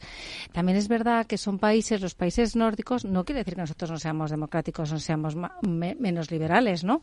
Eh, pero sí que es cierto que yo creo que eh, los países nórdicos de los países de- del norte de la Unión Europea eh, creo que son están más habituados, son más flexibles y más aptos a una modificación, a que haya ese consenso y que no se realicen estos eh, conflictos que tenemos ahora con el term- sobre todo por el lo que está pasando en España con el tema de los independentistas, eh, la, la autodeterminación, etcétera, etcétera. Yo creo que eh, es muy poco lo que se ha reformado y, y desde pues desde de- en todas las constituciones eh, se hacen pequeñas reformas. La americana también se ha hecho, se han Las hecho, enmiendas. se las han hecho las enmiendas, enmiendas. claro. Eh, me acojo a la quinta enmienda, Claro. el derecho a no declarar contra uno mismo. Y tiene, tiene un procedimiento pero mucho más Claro. flexible pero que, se la nuestra. pero en Estados Unidos Claro. se respeta mucho la Constitución, es la Carta Magna, la- el peso jurídico, el peso de la ley. enmiendas, Tiene o sea, muchas ha- enmiendas y tiene muchas interpretaciones mucho. también pues, Claro. por parte de los tribunales. Cosa que nuestra Constitución no, porque es, o sea, es el procedimiento para meter cualquier reforma es muy, es, muy- Es muy rígido, Es Súper muy rígido, complicado porque parte de los parlamentos de los Estados federados tiene un sistema de control jurisdiccional difuso, no tiene un tribunal constitucional, sino que cada juez puede interpretar la Constitución y aplicarla y decir que una ley es ilegal, como ocurrió en el, yo no me acuerdo si fue Obama o Trump en relación con la inmigración. Un juez cualquiera dice esta ley federal es ilegal, no la aplico en Sí, Ohio. el, el caso del aborto muy reciente El también. caso del aborto, sí, sí. Muy peculiar. Claro. Nosotros tenemos un tribunal constitucional, de todas formas. Jurisdicción está- que es- concentrada, sí. que este- Sí, sí, es, sí. Sistema kelseniano, austriaco, etc. A ver, yo creo en España la cuestión es que hay miedo a abrir ese debate precisamente por cómo puede terminar. Y va a ser en un momento donde la política de bloques es lo que es lo que funciona, es lo que se lleva. Dicho lo cual, yo soy de los que piensa que peor tampoco se puede estar. Entonces, eh, los, los debates y los retos están para afrontarlos. ¿eh? Sí, Está bien eso. No, es verdad, es verdad. Sí, sí. Yo también que lo quería hace unos meses. También. Y es verdad que hay, ma- hay- hay más Y la por- realidad nos abofetea. La realidad- No, pero hay- también hay algún Cuidado con lo que dices, que es lo mismo. Puede empeorar todavía. Sí, sí. No, pero hay- sí que hay puntos que decir que yo sí que creo que invitan al optimismo en el sentido de que es verdad que la polariz- polarización es muy alta y la política de bloques está ahí. Pero, por ejemplo, el tema del independentismo catalán está hasta cierto punto superado en el momento en el que se ha perdido la- el, el respaldo social, ¿vale? O sea, quiero decir, no estamos en 2017. Entonces, creo que hay factores que ahora no. Y de hecho, yo no haría una reforma constitucional partiendo de una legislatura porque mm, no deja de ser una molestia también a la sociedad hacer un anticipo electoral de manera Claro, previsible. Pero sí que pero- tendría que trabajar en el sentido de, de aquí a final de legislatura, sea cuando sea, eh, plantear Claro. reformas Claro, de un segundo calado. Fíjate, eh, lo que decía antes Allende respecto a los países del norte. Yo creo que ahí lo que sucede es que tienen un consenso amplio sobre lo fundamental. Sí. Entonces, lo que van cambiando son cosas que van adaptando la Constitución a la modernidad de los tiempos. Eso eso Aquí, no como discutimos hasta la forma del Estado, si monarquía parlamentaria Claro. o república plurinacional, pues no, no tenemos ese contexto socioeconómico, político que tienen los países del norte, donde tienen claro, pues en Dinamarca, la monarquía, mm, ¿sabes? No, nadie se plantea la república. Eh, o la división territorial, la descentralización del poder, son cosas, yo siempre he dicho lo mismo, es que el debate sobre las comunidades autónomas debería quedar ajeno a la, a la lucha política. Hasta que no ha aparecido Vox en el tablero político, las comunidades autónomas, pues podríamos discutir que tuvieran más competencias, menos competencias, que estaban bien financiadas o mal financiadas, pero nadie discutía que las comunidades La autónomas, la existencia la existencia misma. como estado del bienestar, estado prestacional, que se encuentra más cerca del ciudadano, que conoce mejor sus necesidades, que le otorga mejor los servicios de educación o de sanidad, eran buenas. Y yo creo que ahí está el kit de la cuestión. Si nos metemos a abrir este melón, ¿dónde terminamos? Porque los países del norte, al final, van haciendo retoquillos. Pero aquí, si nos metemos, es que al final a lo mejor montamos un cisco tremendo, ¿no? Por decirlo de alguna forma. Bueno, sí, o sea, ahí eh, es verdad que, que, yo creo que es un sistema que, que, ha funcionado bien hasta, hasta el momento, eh, salvo por, por el tema del País Vasco y de Cataluña, que es donde hemos tenido eh, los mayores problemas a nivel de organización territorial. Pero es verdad que es un sistema que funciona, que nadie ha puesto, que nadie ha cuestionado hasta, hasta como has dicho tú, hasta que, ha llegado Vox y, bueno, salvo, salvo por el tema del, del independentismo, ¿no? O sea, lo cuestionado por el otro lado, por el otro lado, es más. por reacción. Exacto.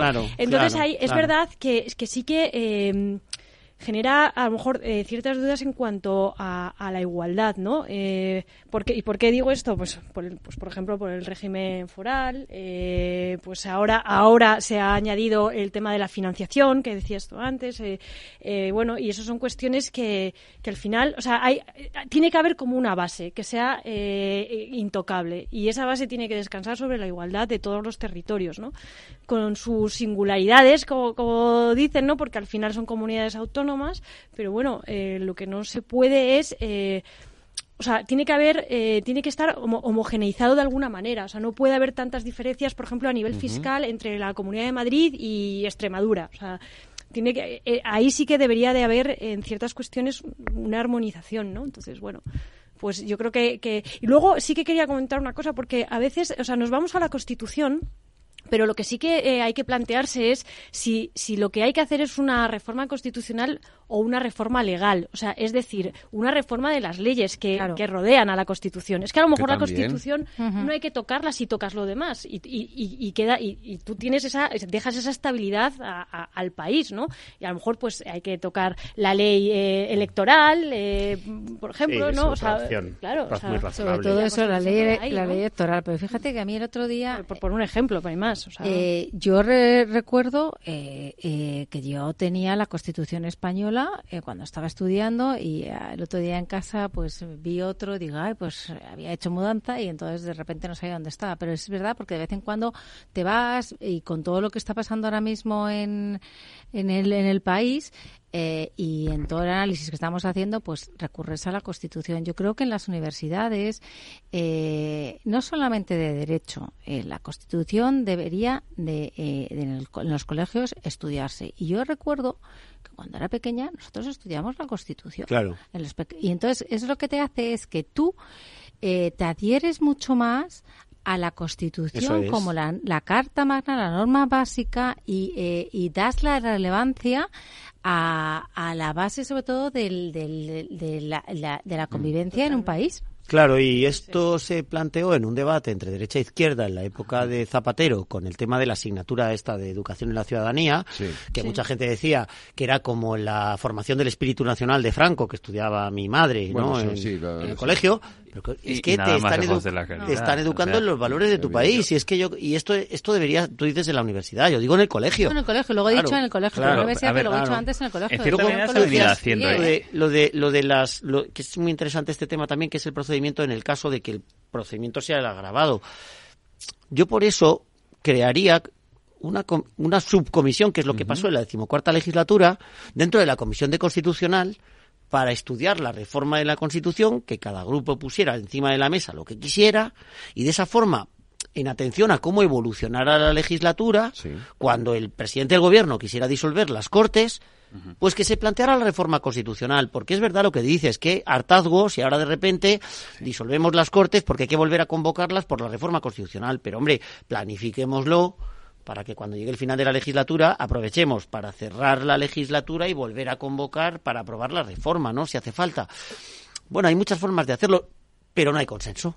Es que no se quiere. Está claro, Hay, una, hay un estudio, hay un informe del Consejo de Estado eh, donde un, un, estudio sobre la reforma eh, constitucional del Consejo de Estado, 300 hojas, o sea que, que hombre sobre la mesa está y, hace años pues se llevó al se han planteado ya varias veces. Lo, que pasa es que en España, claro, es que yo creo que tenemos cierto miedo o sea, a, este tema porque porque sabemos de dónde venimos y, más ahora y, ahora mucho más exacto. Y más ahora. Yo por eso o sea, con esto os llevaba un poco, porque eh, em, debería, de, debería de ser uno de los temas que se pusieran sobre la mesa en, en la reunión. En una reunión que debería de producirse, no sabemos si sí o si no, entre Sánchez y Feijó. Eh, eh, debería haber sido hoy, era una de las fechas. Eh, dicen que el próximo viernes 22, el 28, 29. a ver, yo entiendo. Es decir, y ahora seguimos con esto también, ¿no? Yo entiendo las reticencias del PP después de todo lo que ha pasado para ir a esa reunión, pero yo lo he dicho antes en, en, mi editorial. A pesar de todas las razones que hay para no ir, hay que, ir, claro. Es que, no sé, o sea, yo sigo pensando que ahí el Partido Popular tiene un sesgo en su estrategia muy claro, porque mm, es lo que hablaba en otras ocasiones de la descontextualización de Feijó. Como no se veían en la oposición, y Feijó es un líder de gobierno y fuera del gobierno, lo siento, pero se maneja fatal, eh, no saben en qué target posicionarlo, por hablarlo en términos comerciales. Entonces le están dando una serie de línea dura para mm, no perder a ese votante que no consiguen arrancarle a Vox, pero a su vez mm, quieren darle un perfil estadista que sin pisar gobierno tampoco mm, lo está sabiendo capitalizar, que en mi opinión está todo muy mal jugado y están haciéndolo al revés, justo como pasó la última etapa de Pablo Casado. Dices que sí cuando tienes que decir que no, y dices que no cuando tienes que decir que sí. Entonces, es así y es la situación. Eh, debería ir a esa reunión y acto seguido o sea, es una rueda de prensa y expones tus motivos y tus motivos de acuerdo y tus motivos de desacuerdo.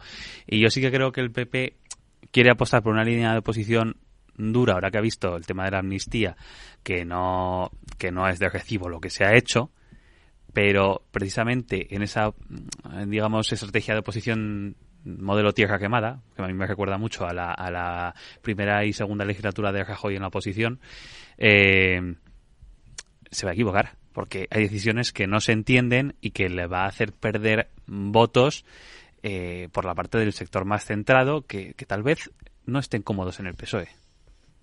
Yo fíjate que creo que también que eh, sí, la semana pasada aquí dijimos que el tema de de Navarra iba a dificultar una posible reunión que se iba a cerrar. Eh, yo sí que creo que independientemente que, haya habido esta manifestación este fin de semana y, se esté en contra del Partido Popular y la verdad es que bueno pues eh, pues el que este gobierno y que este EH Bildu pues es, eh, es bastante pues bueno, tiene su, su, cosa, pero ya no solamente eso, sino también un poco cómo va a repercutir de cara a las elecciones vascas, ¿no?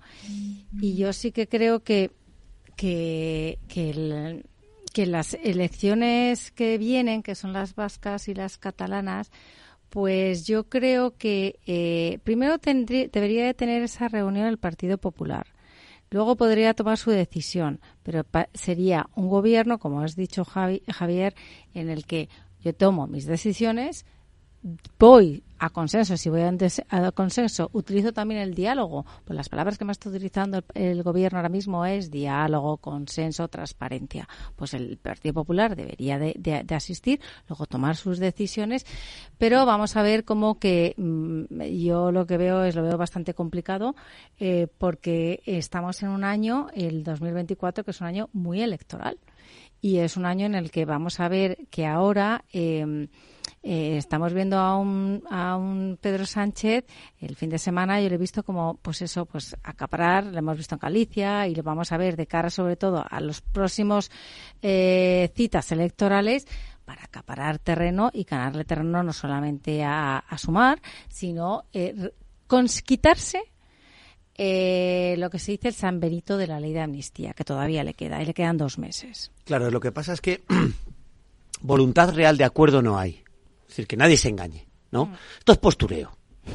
esto es postureo puro, esto es teatro.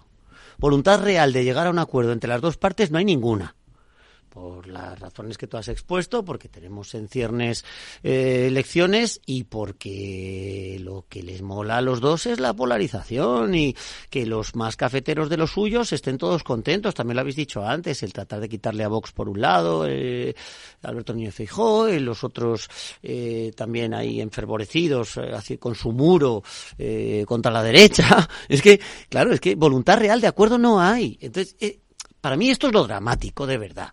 Lo dramático de verdad de este país es que cuando el líder de la oposición eh, hace bien diciéndole al, presidente del gobierno quiero llegar contigo, me quiero sentar contigo a ver si llegamos a un acuerdo para renovar el Consejo General del Poder Judicial, lo está diciendo con la boca pequeña. No quiere sentarse para llegar a ese acuerdo. No quiere esa foto. Y el presidente del gobierno le dice, ah, pues vale, vente, vente. Te van a llamar unos propios míos para ver qué fecha te viene bien. Pero, ah, pues si me pones tu agenda, no, no voy. Pero hombre, vente tonto. Eh, y entonces sale Nadia y dice, y dice, pues como ha llamado el presidente, aquí todo el mundo firmes porque tiene que venir porque tenemos al presidente. Eso, pero bueno, es una obligación. y, de aquello... De, de primero de democracia. pero y, de aquello que íbamos a llegar a un acuerdo para reformar, para, para, para salir, sacar de la interinidad al Consejo General del Poder Judicial, ¿alguien se acuerda ya? Que era el objeto del acuerdo, era este. El objeto del acuerdo era este. Nadie, ninguna de las dos partes tiene ninguna voluntad real de llegar a ningún acuerdo con el otro. Todo lo demás es teatro. puro teatro. Yo, no, estoy, no estoy tan de acuerdo porque sí que sí que creo, o sea, yo creo que eh, vamos, que sí que podrían llegar a un acuerdo si si hombre, si, si Sánchez, si Sánchez, pues claro, es muy fácil, pero es que implica implica para Sánchez ¿no? no, no es el blanqueo. Lo que pasa es que, eh, eh, Sánchez, claro, es que Sánchez, vamos a ver, Sánchez a estas alturas yo creo que no nos sorprende a nadie y sabemos que quiere eh, pues conseguir controlar todas las instituciones, pero que no es, no es una frase hecha, o sea, es que, es que es la realidad de lo que ha venido pasando. Entonces, el, el Partido Popular, sí, sí, sí, o sea, que no puede ceder ante eso porque es que eh, claro y aparte además pues además que, que, pues más años pero además bueno no más años no pero pues nada no no es que lo, lo, lo que toca no es que lo que toca en este momento es la, la reforma de la ley orgánica. Y yo siempre lo digo es que se ha reformado tres veces la ley orgánica y no pasa nada por volverla a reformar y no se tarda tanto. O sea es que si con esa pero no quieren pero no quieren pero no quieren. hombre claro que es claro que, claro que es creíble bueno, pues, no es creíble. En este momento, en este, en este momento el Partido Popular la eh, pudo cambiar y no la cambió. Le gusta repartirse los puestos, lo que pasa. No, estamos, estamos en otro momento, estamos en otro momento con otros líderes. O sea, eh, es una promesa, es una, perdona el mundo, espera, déjame acabar. Estamos en, eh, es una promesa electoral. Hombre, si cada vez que viene un líder nuevo ya no es creíble, no, bueno, pues vamos a ver, habrá que, habrá que ver si cumplen o no cumplen. Ahora, hoy por hoy el que está en el gobierno es Pedro Sánchez, no es Fijo. Fijo lleva sus promesas y tendrá que demostrar cuando pueda, cuando le dejen, cuando llegue, eh, si, si, cumple o no cumple. Lo que no se puede decir es que el PP no es creíble porque hace 10 eh, años lo hizo mal. Bueno, pues, eh, pues a lo mejor ahora lo hace bien. ni Alberto Núñez Feijóo ni Pedro Sánchez tienen absolutamente ninguna competencia, ninguna competencia en materia de elegir a los jueces que, tienen que rellenar, que tienen que uh, sentarse en el Consejo General del Poder Judicial. Mm. Son los grupos parlamentarios. Mm. Son los grupos parlamentarios. El Partido Popular es el grupo mayoritario de la Cámara es eh, el que ha ganado las elecciones. Claro, está en el grupo parlamentario. Y ante un problema institucional como este de primer ah. orden, donde tenemos toda la cúpula judicial descabezada, llena de vacantes, y con un problema de paralización de la justicia que no he visto en 30 años de trabajo en la abogacía del Estado, ah. te sientas y le dices, mira, tío, 10 para ti, 10 para mí y el presidente para mí, porque soy el grupo mayoritario. Y que te diga que no. Pero no, pero no, me voy a sentar contigo, pero si me implantas tu agenda entonces no quiero, te voy a llamar para dos fechas, pero no sé qué, porque eso es mentira todo. Nos tratan como a idiotas a los ciudadanos.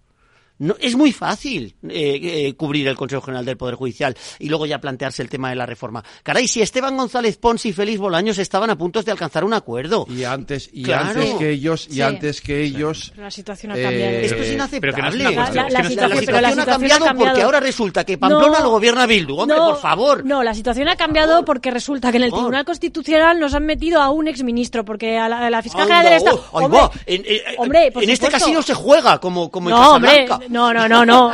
No, no, no. Edmundo, tú, no, no, es así, Edmundo. Que no nosotros es así. no hemos metido a ninguno en el Tribunal Constitucional. No, no, no, no es así. y sabes perfectamente que. Y, Arnaldo no, no. Sabes perfectamente, sabes perfectamente que, que Pedro Sánchez está, eh, eh, con el tema de las instituciones, está eh, colonizándolas con, con, con todos. Pues como hacían los otros. No, perdona, no, bueno, pues se acabó. Pues, con más desfachatez no, y entonces que, otro, con más desfachatez. ¿Verdad? ¿Cómo que como hacían los otros? Pero ahora ya no quieren. Pero, o sea, pero si en el principio de la decimocuarta legislatura. Pero esto de decir que como hacían los otros y que ahora no se deje y que ahora no. Pero vamos se han repartido el Tribunal de Cuentas, se han repartido el Defensor del Pueblo, se han repartido la Agencia Española de Protección de Datos, que gracias a que yo no yo, otro. Y entonces, entonces ahora entonces dejamos que Pedro Sánchez, entonces dejamos que Pedro Sánchez eh, también eh, haga lo mismo con el Consejo General del Poder Judicial. No, no, lo va no pues no, no estoy de acuerdo. Y el mundo del mundo de Cristina, tanto vale no, monta, monta, monta, es que claro, como Fernando. O sea, esto de... no me monopolista tertuliar. Javi, discutir. Javi,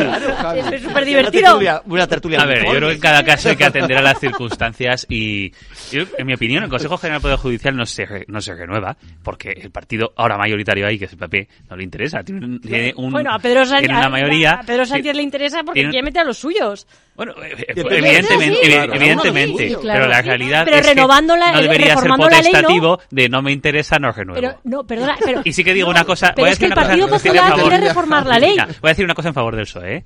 Al PSOE ahora le puede interesar renovarlo. Pero también digo una cosa, en el año 2000, creo que fue 13, pero vamos, no que me corrijan, el PSOE con un divismo en la oposición, pactó la, la, renovación con un PP con mayoría absoluta. O sea, el PSOE ha tenido históricamente una, una altura de miras renovando el, CP, el Consejo General del Poder Judicial que el Partido Popular no ha tenido ni por asomo. Pero es que eso precisamente para acabar con esta situación lo que quiere el Partido Popular es primero reformar la ley. Entonces se acaba lo que estaba diciendo yo, el mundo eso es un antes. pretexto. eso es un pretexto. Momento, un momento, Federico. Que es un momento. Pretexto, eso, es una promesa, eso es un pretexto. Es una, no, porque el fondo no, puede estar bien, no pero ya saben, pero primero, saben que es algo que no es inmediato, por lo tanto, demoras unos cuantos meses o años más. Bueno, la cuestión... No, años no, que se ha, que se ha reformado tres veces la ley orgánica y se ha tardado Eso un par de meses. cuestión. O sea, y segundo, y segundo, y segundo, ya saben Claro. también cuando propones según qué tipo de reformas, que en el fondo, a ver, yo no tengo ningún problema con los jueces, ¿eh? ni con la independencia judicial, pero que mayoritariamente las decisiones judiciales son de tendencia conservadora es un hecho, o sea, no es una propuesta inocente. Aquí que no se engañe, que no se, que no se engañe nadie. ¿Hay algo inocente Eso es- en eso- política? O sea, Nadie, claro. nada. Pero eso es la Nada es cuestión. en y eso no obsta para que, evidentemente, que, que el PSOE actual ha prostituido todas las eh, instituciones públicas. Es- no, sin Sí. ningún género de dudas. Lo del nombramiento La última ha sido la DEFE. Justo, la agencia F, fíjate que el es Tribunal. Constitucional, o sea, Claro, eso es incuestionable. Ha nombrado a un exministro en el, en el Tribunal Constitucional, a una exministra fiscal del Estado, eh, a Claro, dos lo ministros, hace sin los ha mandado de, a dos antes. los ha mandado Sí, de disimular. A uno a la ONU y a otro a la UNESCO. No, sí Claro. es evidente que, que, que la, que la ocupación, pero eso no quita eso no quita para que yo no yo discrepo en una cosa, en el orden de los factores. Es decir, el orden de los factores es primero renuevas el Consejo del Poder Judicial, pues es lo que manda la Constitución, y luego si si pones al Partido Socialista a trabajar en la reforma de la ley orgánica, Que pero la Europa, pero además. que es lo que te pide Europa. Claro. Pero la renovación del Consejo del Poder Judicial hay que hacerla ya. Bueno, La- y y, el, y el Partido Popular debería sentarse a hacerla. Y, y Edmundo ha dicho una cosa que yo creo que es muy inteligente, que es decir, mira, yo te traigo esto, Claro. 10 para ti, 10 para mí, y el presidente El lo presidente yo mí. porque tengo mayoría. Ujú. Y ahora dime que no, y que voy a salir a explicar dime por que qué no. me dices que no. Sí, Claro. eh, la- el tema de la renovación eh, en la Constitución lo que pone es que se debe renovar de acuerdo eh, de acuerdo con, con la ley orgánica.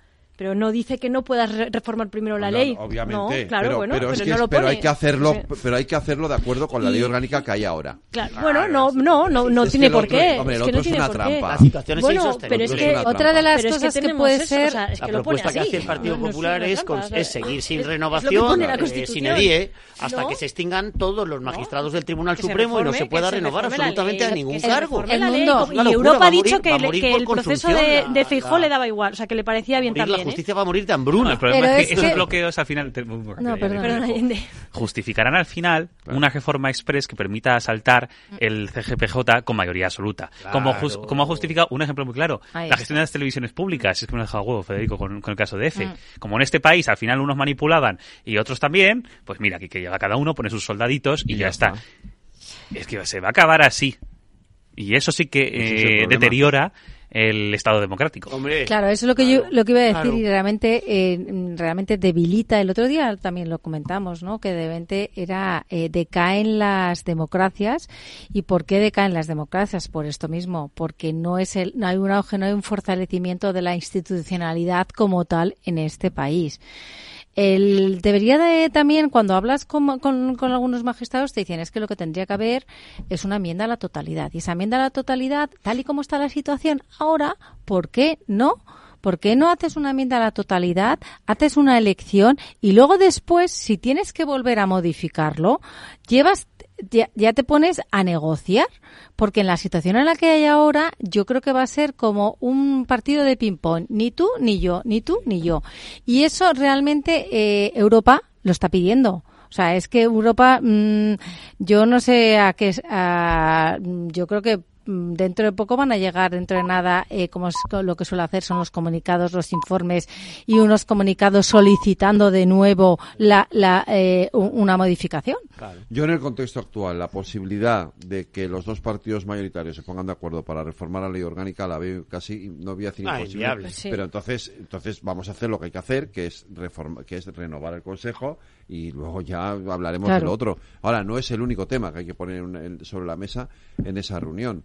Es decir, hay que hablar de la reforma de la Constitución, efectivamente, en esa reunión entre Sánchez y Feijó, y plantear qué se, qué, hasta dónde llega esa reforma, qué se alcanza y, y, y qué dejamos fuera para evitar precisamente que se abran melones innecesarios. Claro, Federico, pero tal y lo que estamos viendo en las últimas eh, mes, semanas o dos, dos, meses con las negociaciones, con la ley de amnistía, con Just por Cataluña, etcétera, etcétera, y lo que nos queda con las reuniones y las comisiones que va, que va a haber cada, cada mes, pues claro, yo entiendo que no se debe de tener miedo a una reforma de la Constitución porque cuando se tiene miedo uno se bloquea y no avanza, sino que ah, se retrasa y retrasas la democracia y retrasas el país, la convivencia. Pero eh, en la situación en la que estamos, eh, en el que se te pueda prometer algo y luego por la situación en la que, que, que, que, esté pasando te cambien de opinión o no te cambien de opinión o eso le dé igual, es que estamos hablando de una reforma de la Constitución que ahí mm, es muy, es muy, muy, muy importante. Es que el problema de la reforma de la Constitución es el, que el procedimiento que, que, realmente se debería hacer para hacer una reforma en profundidad eh, implica unas elecciones extraordinarias que nadie quiere, o sea, que nadie ve el momento porque el que llegan dice, ay, ahora voy a convocar ahora que he llegado aquí, ¿sabes? Y eso es lo que nos bloquea, como dices tú, es verdad. Entonces, eh, bueno, pues a lo mejor sí que se podría plantear una reforma periférica, ¿no? O sea, legal, ¿no? De, de, de, las leyes que, que, giran en torno, eh, pues como decía antes, como la, ley electoral, por ejemplo. Pero tampoco se va a hacer porque al final mm, entonces beneficia a unos y no a otros y tal. Entonces, entonces eh, bueno, pues la situación, pues, pues, pues bueno, estamos ahí, ¿no? Un poco. Pero fíjate, En, en, en, época electoral como entramos en el 2024, eh, eh, eh, también tenemos las, eh, las elecciones al Parlamento Europeo, que eso es totalmente distinto a la circunscripción, etcétera, etcétera, ¿no? Pero yo creo que sí, ¿eh? que la reforma de la ley electoral sí que debería de hacerse o sea, yo creo que ya. pero eso, eso, no lo van a hacer. lo, que sí se puede hacer, a, ver, es más viables, es como lo del artículo eh, 49, o sea, que, que al final, una, por, por, la otra vía, por la el. del varón sobre la mujer de la sucesión al trono, eso sobre todo el tema de acuerdo. Entonces, pequeñas reformas que, que, bueno, que actualicen un poco la Constitución y que no implican, eh, pues bueno, pues esa, eh, eh, convocar elecciones de nuevo y que, bueno, que luego no se haga. La reforma de la ley orgánica sin reforma de la Constitución está escrita en el boletín oficial del Congreso de los Diputados, porque la hicimos Juan Ignacio López yo en la subcomisión de constitucional que se creó precisamente a este efecto y el único grupo parlamentario que presentó algo fuimos nosotros. Y estuvimos dos meses estudiándolo. Quitamos el sistema DON, metemos el sistema JARE, que tiene más proporcionalidad entre los votos y los escaños, cambiamos el sistema de asignación de los eh, diputados por circunscripciones, cambiamos el sistema de asignación también de, senadores para que el Senado tuviera una representación más eh, directa el la única cosa escrita, digamos, con un valor, vamos a decir, entre comillas, oficial, en el sentido de que se ha eh, publicado en un boletín oficial, ¿no? en un boletín que todo el mundo tiene acceso, es este proyecto. Estuvimos, mm, bueno, los letrados del Congreso de los Diputados nos lo echaron para atrás dos veces, seguimos insistiendo pico y pala para hasta que nos lo admitieran, nos lo admitieron y lo publicaron. Por supuesto, para nada, ¿no? Porque esto no lo iba a aprobar nunca nada. ¿Por qué? ¿Por qué? Porque en la lo he dicho muchas veces, Íñigo Errejón, en la decimocuarta legislatura, su escaño costó 190.000 votos. Edmundo Val, su escaño en la última legislatura, costó 165.000 votos. Tomás Guitarte, Teruel existe, su escaño costó 19.000 votos. 19.000 contra 190.000. Pero ¿y esta injusticia por qué no la han cambiado desde hace 45 años? Porque ¿cuánto les cuesta el escaño al Partido Popular y al Partido Socialista? 54.000. votos. Pues ya está. La explicación tan mezquina, tan mediocre, tan asquerosamente economicista en contra de una injusticia que es que es patente. No puede ser que el voto de un señor de Teruel valga como 10 votos de un señor de Madrid. Efectivamente. Es que esto es una cosa de cajón. O sea, bueno, pues así es. Y así seguimos. Y así seguiremos. Y seguiremos, Que no ¿eh? querrán Eso, cambiarlo. yo- eso, eso dudo mucho que se vaya, Sí, dudo mucho que se vaya a cambiar. ¿no? Eso tiene mala Esto pinta, si sí. se hubiese hecho hace eh, cinco años aproximadamente, las cosas hubieran cambiado. Hombre, no estarían sobre representados los independentistas. Para empezar, No, no, no. estaríamos Habría- dependiendo de ahora Puigdemont, estaríamos, claro. Claro. eh, probablemente hubiese llegado a un acuerdo entre el PSOE y Ciudadanos. O entre Sí, PP y entre Ciudadanos, PP y por ejemplo. Ciudadanos, entre los tres. Sí, sí, sí. Claro, claro, Sí, sí. Ahora no estaríamos Pero una gran de- coalición en España es complicado, ¿eh? Ah, Pero es una sí. quimera, es eh, una quimera, Hombre, absolutamente una marcianada. ahora Claro, sí, no porque- somos alemanes. No es una gran coalición entre dos, sino ahora- entre Además, tres. yo voy a no decir una un- cosa, a mí no me gusta. La, la gran coalición. No. No me gusta A mí, nada. a mí me parece peligroso. Me parece muy Por peligrosa. dos motivos. Primero, porque, o sea, creo que hay que llegar a, a pactos de Estado y acuerdos Claro, yo fundamentales. también creo Pero si entras en una gran coalición, es cierto, primero, no tienes oposición eh, Evi- eh, fuerte, lo bueno, cual no puede, ser que haya reformas porque- positivas porque todo el mundo va en una dirección, o puede ser que haya colusión de intereses entre ambos grandes partidos y ya sea la podredumbre máxima del sistema. O sea, y aunque no sea, voy a poner un ejemplo sacado de contexto, pero que sirve para traerlo. Andalucía, aunque no han gobernado en coalición, aunque en teoría el PP entraba a, ca- a cambiar lo del PSOE, y al final ves unas dinámicas similares. Si tú metes mm, a las personas en el gobierno y se ponen de acuerdo en, bueno, estos son mis intereses y ya nos pondremos de acuerdo en la política de cookies, pues al final ese riesgo existe. Y segunda eh, derivada, puede ser que te salgan otras oposiciones más radicales, como ha pasado en Alemania, Claro. como ha pasado en Francia, porque si al final, mm, digamos, todo es poder, la gente que no está en el poder, que a ver la hayla, pues va a buscar sus alternativas más radicales. Claro, a mí no me gusta por eso. Y, nos devuelve, pero nos devuelve a lo del, al, acuerdo. Quiero decir, lo que sí que quiero, lo que sí que quiero es que entre los dos partidos mayoritarios siga habiendo, que no hay ahora mismo, puentes de diálogo, puentes de consenso para llegar a acuerdos esenciales, que habría que llegar a ellos. Los Claro, pactos lo- de Estado, los, las reformas. Sí, pero eh, lo que pasa es que yo estoy totalmente de acuerdo contigo. O sea, me parece esencial para que una democracia funcione como tiene que funcionar. Lo que pasa es que, claro, cuando de pronto te, te plantean una moción y para poner a Bildu en el gobierno, te, te plantean una amnistía mm, sin sentido, porque, bueno. Por- eh, claro, por eso yo he es que es empezado diciendo, difícil, ¿hay o sea, muchas razones para no ir? Sí, hay un montón de razones para no A ir la a la reunión, reunión. sí. Hay un montón de razones para no ir. Y te puedes cargar de muchas razones para no ir, pero hay que ir. Esto te plantea, Cristina, siempre las Sí, relaciones pero- de causa-efecto. Sí, pero han dicho. es o sea, no cuál es la causa y cuál a es la consecuencia. No o sea, cerrado la puerta. ellos se van con Bildu, que es lo que te cuentan, porque los otros no les ofrecen eh, tal. Porque cuando en la investidura decíamos, caray, mm, si el Partido Popular, de que tuvimos una discusión en esta misma mesa donde estamos aquí sentados, ¿no? Que tenía que haber hecho Núñez Feijó. Si yo te ofrezco que de los míos seis se abstienen con tal de que tu investidura no sea Pues entonces a lo mejor no tienes que irte con Bildu. Los otros lo dicen mucho, pues yo se lo he escuchado muchas veces decir en el Congreso. ¿Qué quieres que hagamos? Un partido político lo que quiere es gobernar y si resulta que la única posibilidad que tengo de gobernar es con estos tíos que no me caen nada bien, pero, pero que me votan si les doy cuatro cosas o cinco cosas o mil cosas o vendo el Estado, que es lo que están haciendo ahora, ¿eh? pues, pues, pues pacto con ellos. Es que aquí siempre estamos peleando con esto. Mm, ¿Cómo nos gustan los pactos de Estado? Jo, somos todos muy favorables a los pactos de Estado, pero claro, ¿cómo pactar con estos que son unos malvados y unos pues es que si empezamos así nunca vamos a pactar, claro. es que cuando tú pactas de la idea, partes de la idea, ¿cómo me gustaría un pacto de Estado? Pero es que con estos no. No, pues no. Entonces no se puede. sí. Pero de todas formas, No se puede. fíjate claro, que claro, porque fíjate, Pamplona, Bildu, no sé qué, no sé cuánto, tal. Bueno, es que, Pero claro, es- cuando hablas con ellos te dicen, claro, es que nosotros estamos pactando con Bildu porque el Partido Popular no hay quien se entienda con ellos. Entonces cada uno tiene su relato, cada uno mantiene su relato y seguimos sin la voluntad de acuerdo, que es algo que he dicho aquí hace 20 minutos. De hecho, uno, uno no, Cristina, hay uno de los Ninguno de los pretextos- dos quiere acordar No, pero nada. una Espera, espera, cosa- espera, espera un segundo. Nadie espera un quiere. segundo, espera un segundo, Nadie espera un quiere. segundo. Me- me- Pero volvemos enseguida, de verdad, ¿eh? No, os- no os vayáis, no os vayáis, que volvemos. En la Comunidad de Madrid hemos iniciado el programa Cervicam, la detección precoz de cáncer de cervix en mujeres sin síntomas de entre 25 y 65 años. Es importante que cuando recibas la invitación participes y ganes en salud. Una detección precoz puede ser vital en la enfermedad. Mientras tanto, mantén los controles habituales con tu matrona. Campaña financiada por la Unión Europea Next Generation, Plan de Recuperación, Gobierno de España, Comunidad de Madrid. Mario, que eso de que no te da tiempo a pillar el tren. No te preocupes, que lo he mirado y hay un tren cada hora. Así que nada, salsero, duchita fría, cafetito para la resaca y ya te estás viniendo que está tu ahijao y toda su clase esperándote. Niños, saluda al Tito. ¡Tito!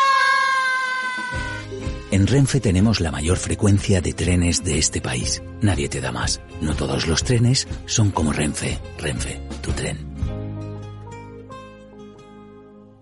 Este es un mensaje para todos los oyentes de radio y es solo para decir gracias. Gracias por dedicarnos tres horas cada día. Gracias por escucharnos en casa, en el coche, en el trabajo, en un móvil o donde sea, en directo o en podcast. Gracias por tu fidelidad, porque gracias a ti, la radio sigue siendo un gran medio, el más creíble, en el que más confías y el que mejor te informa y entretiene. El medio del día a día, de la actualidad al instante y que te acompaña siempre estés donde estés. Radio Value, la Asociación de Radios Comerciales te da gracias a ti. ¿Qué es ir más allá? Con Arval podrás llegar donde te propongas de la forma más sostenible y darle a tu empresa todas las soluciones de movilidad que necesite, asesorando con las mejores opciones de movilidad para las distintas necesidades de tu flota, con vehículos electrificados, bicicletas, coche compartido. Arval, la transición energética arranca aquí. Más información en arval.es.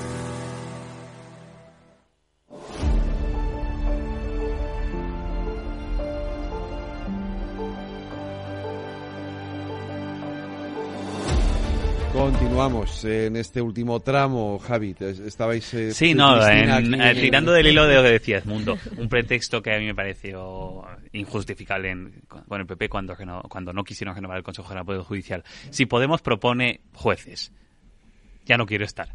Vamos a ver. Podemos ser entonces la tercera fuerza política del país. Por supuesto, voy a proponer jueces. Pues si tocaban dos, pues me tocaban dos. Con el sistema de cuotas que hay que reformarlo, pues sí, hay que plantear otras opciones. Pero con ese sistema de reformar, son dos, entonces usarlo de pretexto era eso, un pretexto. Ahora, eh, lo de Bildu en, Pamplona, en mi opinión, es bastante nauseabundo y de hecho abre una vía muy peligrosa a pocos meses de las elecciones vascas porque hay que ver qué pasa en Euskadi. Eh, yo no creo que el PSOE vaya a investir un Endacari de Bildu pero sí que creo que pues Bildu... yo ahora ya tengo la duda. No, no, no, iba a decir pues Creo que Bildu puede llegar a hacerle la pinza ¿eh? al PSOE ofreciéndole sus votos para un Lendakari del PSOE que va a ser tercera fuerza en Euskadi. No, yo... Eso es un movimiento que creo que tampoco hay que Pero yo fíjate que el nuevo creo que se llama ¿eh? Pello Ochaindiano. Indiano. Eh, que es, fijaros el perfil, el perfil que tiene, el perfil es una persona joven, 40 años, ha estudiado fuera, habla idiomas, cosa que Otegui y los anteriores eh, políticos o dirigentes de EH Bildu eh, no, no, no, para nada. Eh, no tiene. Eh, no tiene manches de sangre del pasado y del, del terrorismo. Es la mano derecha o sea, es, está muy bien elegido porque lo que ha hecho H. Bildu es un lavado de imagen. Y yo fíjate que yo creo que de las formaciones políticas ahora en el Congreso de los Diputados, aquellos que se están posicionando, primero que hacemos un lavado de imagen, nueva persona, que detrás vaya a estar eh, dirigido por Otegui, por supuesto que va a estar eh, la mano la mano de Otegui. Pero yo creo que con este nuevo eh, perfil con este nuevo eh, candidato en las elecciones en el País Vasco. Puede ser cuando tú has dicho que le deje y que gane el candidato socialista yo creo que no eh, yo creo que no. Yo creo que quien va a ganar es quien evidentemente yo creo que Bildu quiere, quiere gobernar pero no no descartaría una pinza en el País Vasco llegado el momento diciendo eh, Bildu viendo que no tiene posibilidades diciendo bueno y si te ofrezco los votos a, a, Eneco Andueza el candidato del PSE para que sea el Indacari tienes un Indacari débil con debajo los cuadros de mando del gobierno mm. vasco, sí, mm. ya controlados por Bildu, mm. incluidos consejeros y viceconsejeros. O sea, ¿cómo está Pedro Sánchez ahora? No, porque no hay secretario de Estado de Bildu. No, ya, hay, pero no, hay ministros de Bildu. no tiene nada que ver. no, pero, pero sí puede haber un consejero de Hacienda del gobierno vasco toda de Bildu. su legislatura depende de, de, los independentistas catalanes y los independentistas No, tiene nada que ver. Está en el Poder Ejecutivo que está en el Legislativo. pero pero, depende de que él esté ahí depende de, de Puigdemont y, de, pero lo otro, Lo, otro es manejar poder directo y es manejar dinero y es, mucho más eh, directo. Y esa situación puede llegar a darse. Y es más, si es una cari débil, que llega el momento momento, porque al tercer partido, en ese tipo de contextos como el pasado Pachi López, te pueden acabar desgastando fácilmente, y especialmente un PNV en la oposición. Es decir, ahora ya te tiro, porque ahora ya sé que ahora ya soy más fuerte para ganar unas elecciones. Y eso puede pasar. un regalito envenenado de ese estilo. Pero un PNV en la, en la, en la oposición también puede dar lugar eh, a una posible moción de censura Sí. Bueno, pero de estáis, eh, eh, sí, estáis, os estáis yendo, os estáis yendo por las ramas. No, no te es lo que puede salvar al PNV. O sea, todo no, puede cambiar no, pero en, en, pocos a mí sí días. Que hay una porque, cosa, porque yo sí te he dicho antes, es decir, eh, eh, eh, yo tengo, o sea, yo no pensé nunca que, que el Tampoco. PSOE le pudiera dar Tampoco. Eh, la, el, el gobierno vasco a, a EH Bildu y ahora tengo mis dudas y de hecho ah. eh, este el, secretario el Neco Anduza, está ahí diciendo no no no no rotundamente no jamás en la vida nunca tal y espérate que al día siguiente no te haga dimitir porque se le porque le de, porque porque Madrid le diga no no que vas a votar a, a Pachi y diga joder no, a Pello, ¿no? Pello, Pello, Vas a votar a Pello, ya verás tú. Y, y, y después de haberse... y se ha jugado el, su propio eh, futuro como política con ese, con ese asunto. ¿Y, qué pasaría en el Congreso con el PNV? Porque ahí te eso, es lo, eso es lo que puede salvar al PNV, la, la, Garitza, básicamente. y esa, es, esa, es, otra, sí, esa es la baza que el PNV va a jugar. Ahora, detrás de lo del PN, detrás de lo de Bildu en Pamplona, ¿creéis que está la idea de la anexión como se está dejando caer por ahí. Sí, sí, Yo creo que es el camino poco a poco, como estamos viendo con todo en, en, esta legislatura y en la anterior. porque a lo mejor, lo digo porque a, lo mejor Bildu podría no, no querer, o sea, o renunciar eh, a ese pacto con el PSOE para gobernar el País Vasco a cambio de, de por ejemplo, eso, por ejemplo, medidas eh, para eh, una, una amnistía referéndum? Por ejemplo. No, no tanto, no llegarán a tanto. No sé si tanto, pero pero pero medidas eh, penitenciarias, un referéndum, una, una, ley de amnistía que bueno, afecte a delitos que, no sean de sangre. La verdad es que la que está muy muy callada los últimos días ha sido Chevite. Chivite no, ha hecho ninguna declaración y eso la verdad es... Chivite por ahora, por ahora depende de UPN para seguir gobernando. Sí, no, por ahora. Depende de Bildu. No, no, no, depende de Bildu eh, el, la mayoría navarra es de izquierdas, o sea, de, izquierdas más Bildu. Sí, pero ella, pero ella es presidenta con, los, con, la, con, no, con, no, PN, ¿no? No, ella es presidenta con Jero, Abay, con la marca de Podemos y con la abstención de Bildu. Y con la Ahí esa es la cuestión. O sea, yo puede ser, ¿eh? lo que estáis diciendo yo no lo descartaría. Pero sí que lo, sí que lo veo en dos sentidos muy en clave local. Primero, porque el gobierno de Navarra está en una posición de mucha debilidad. Ahora se garantiza los presupuestos de los próximos tres años, la aprobación de las leyes en el Parlamento. O sea, el PSOE en Navaja acaba de solidificar su mayoría, mm. que yo es algo que nunca creí que se pudiera llegar a ver, porque UPN partía de una posición muy ventajosa y, se lo han dejado en bandeja.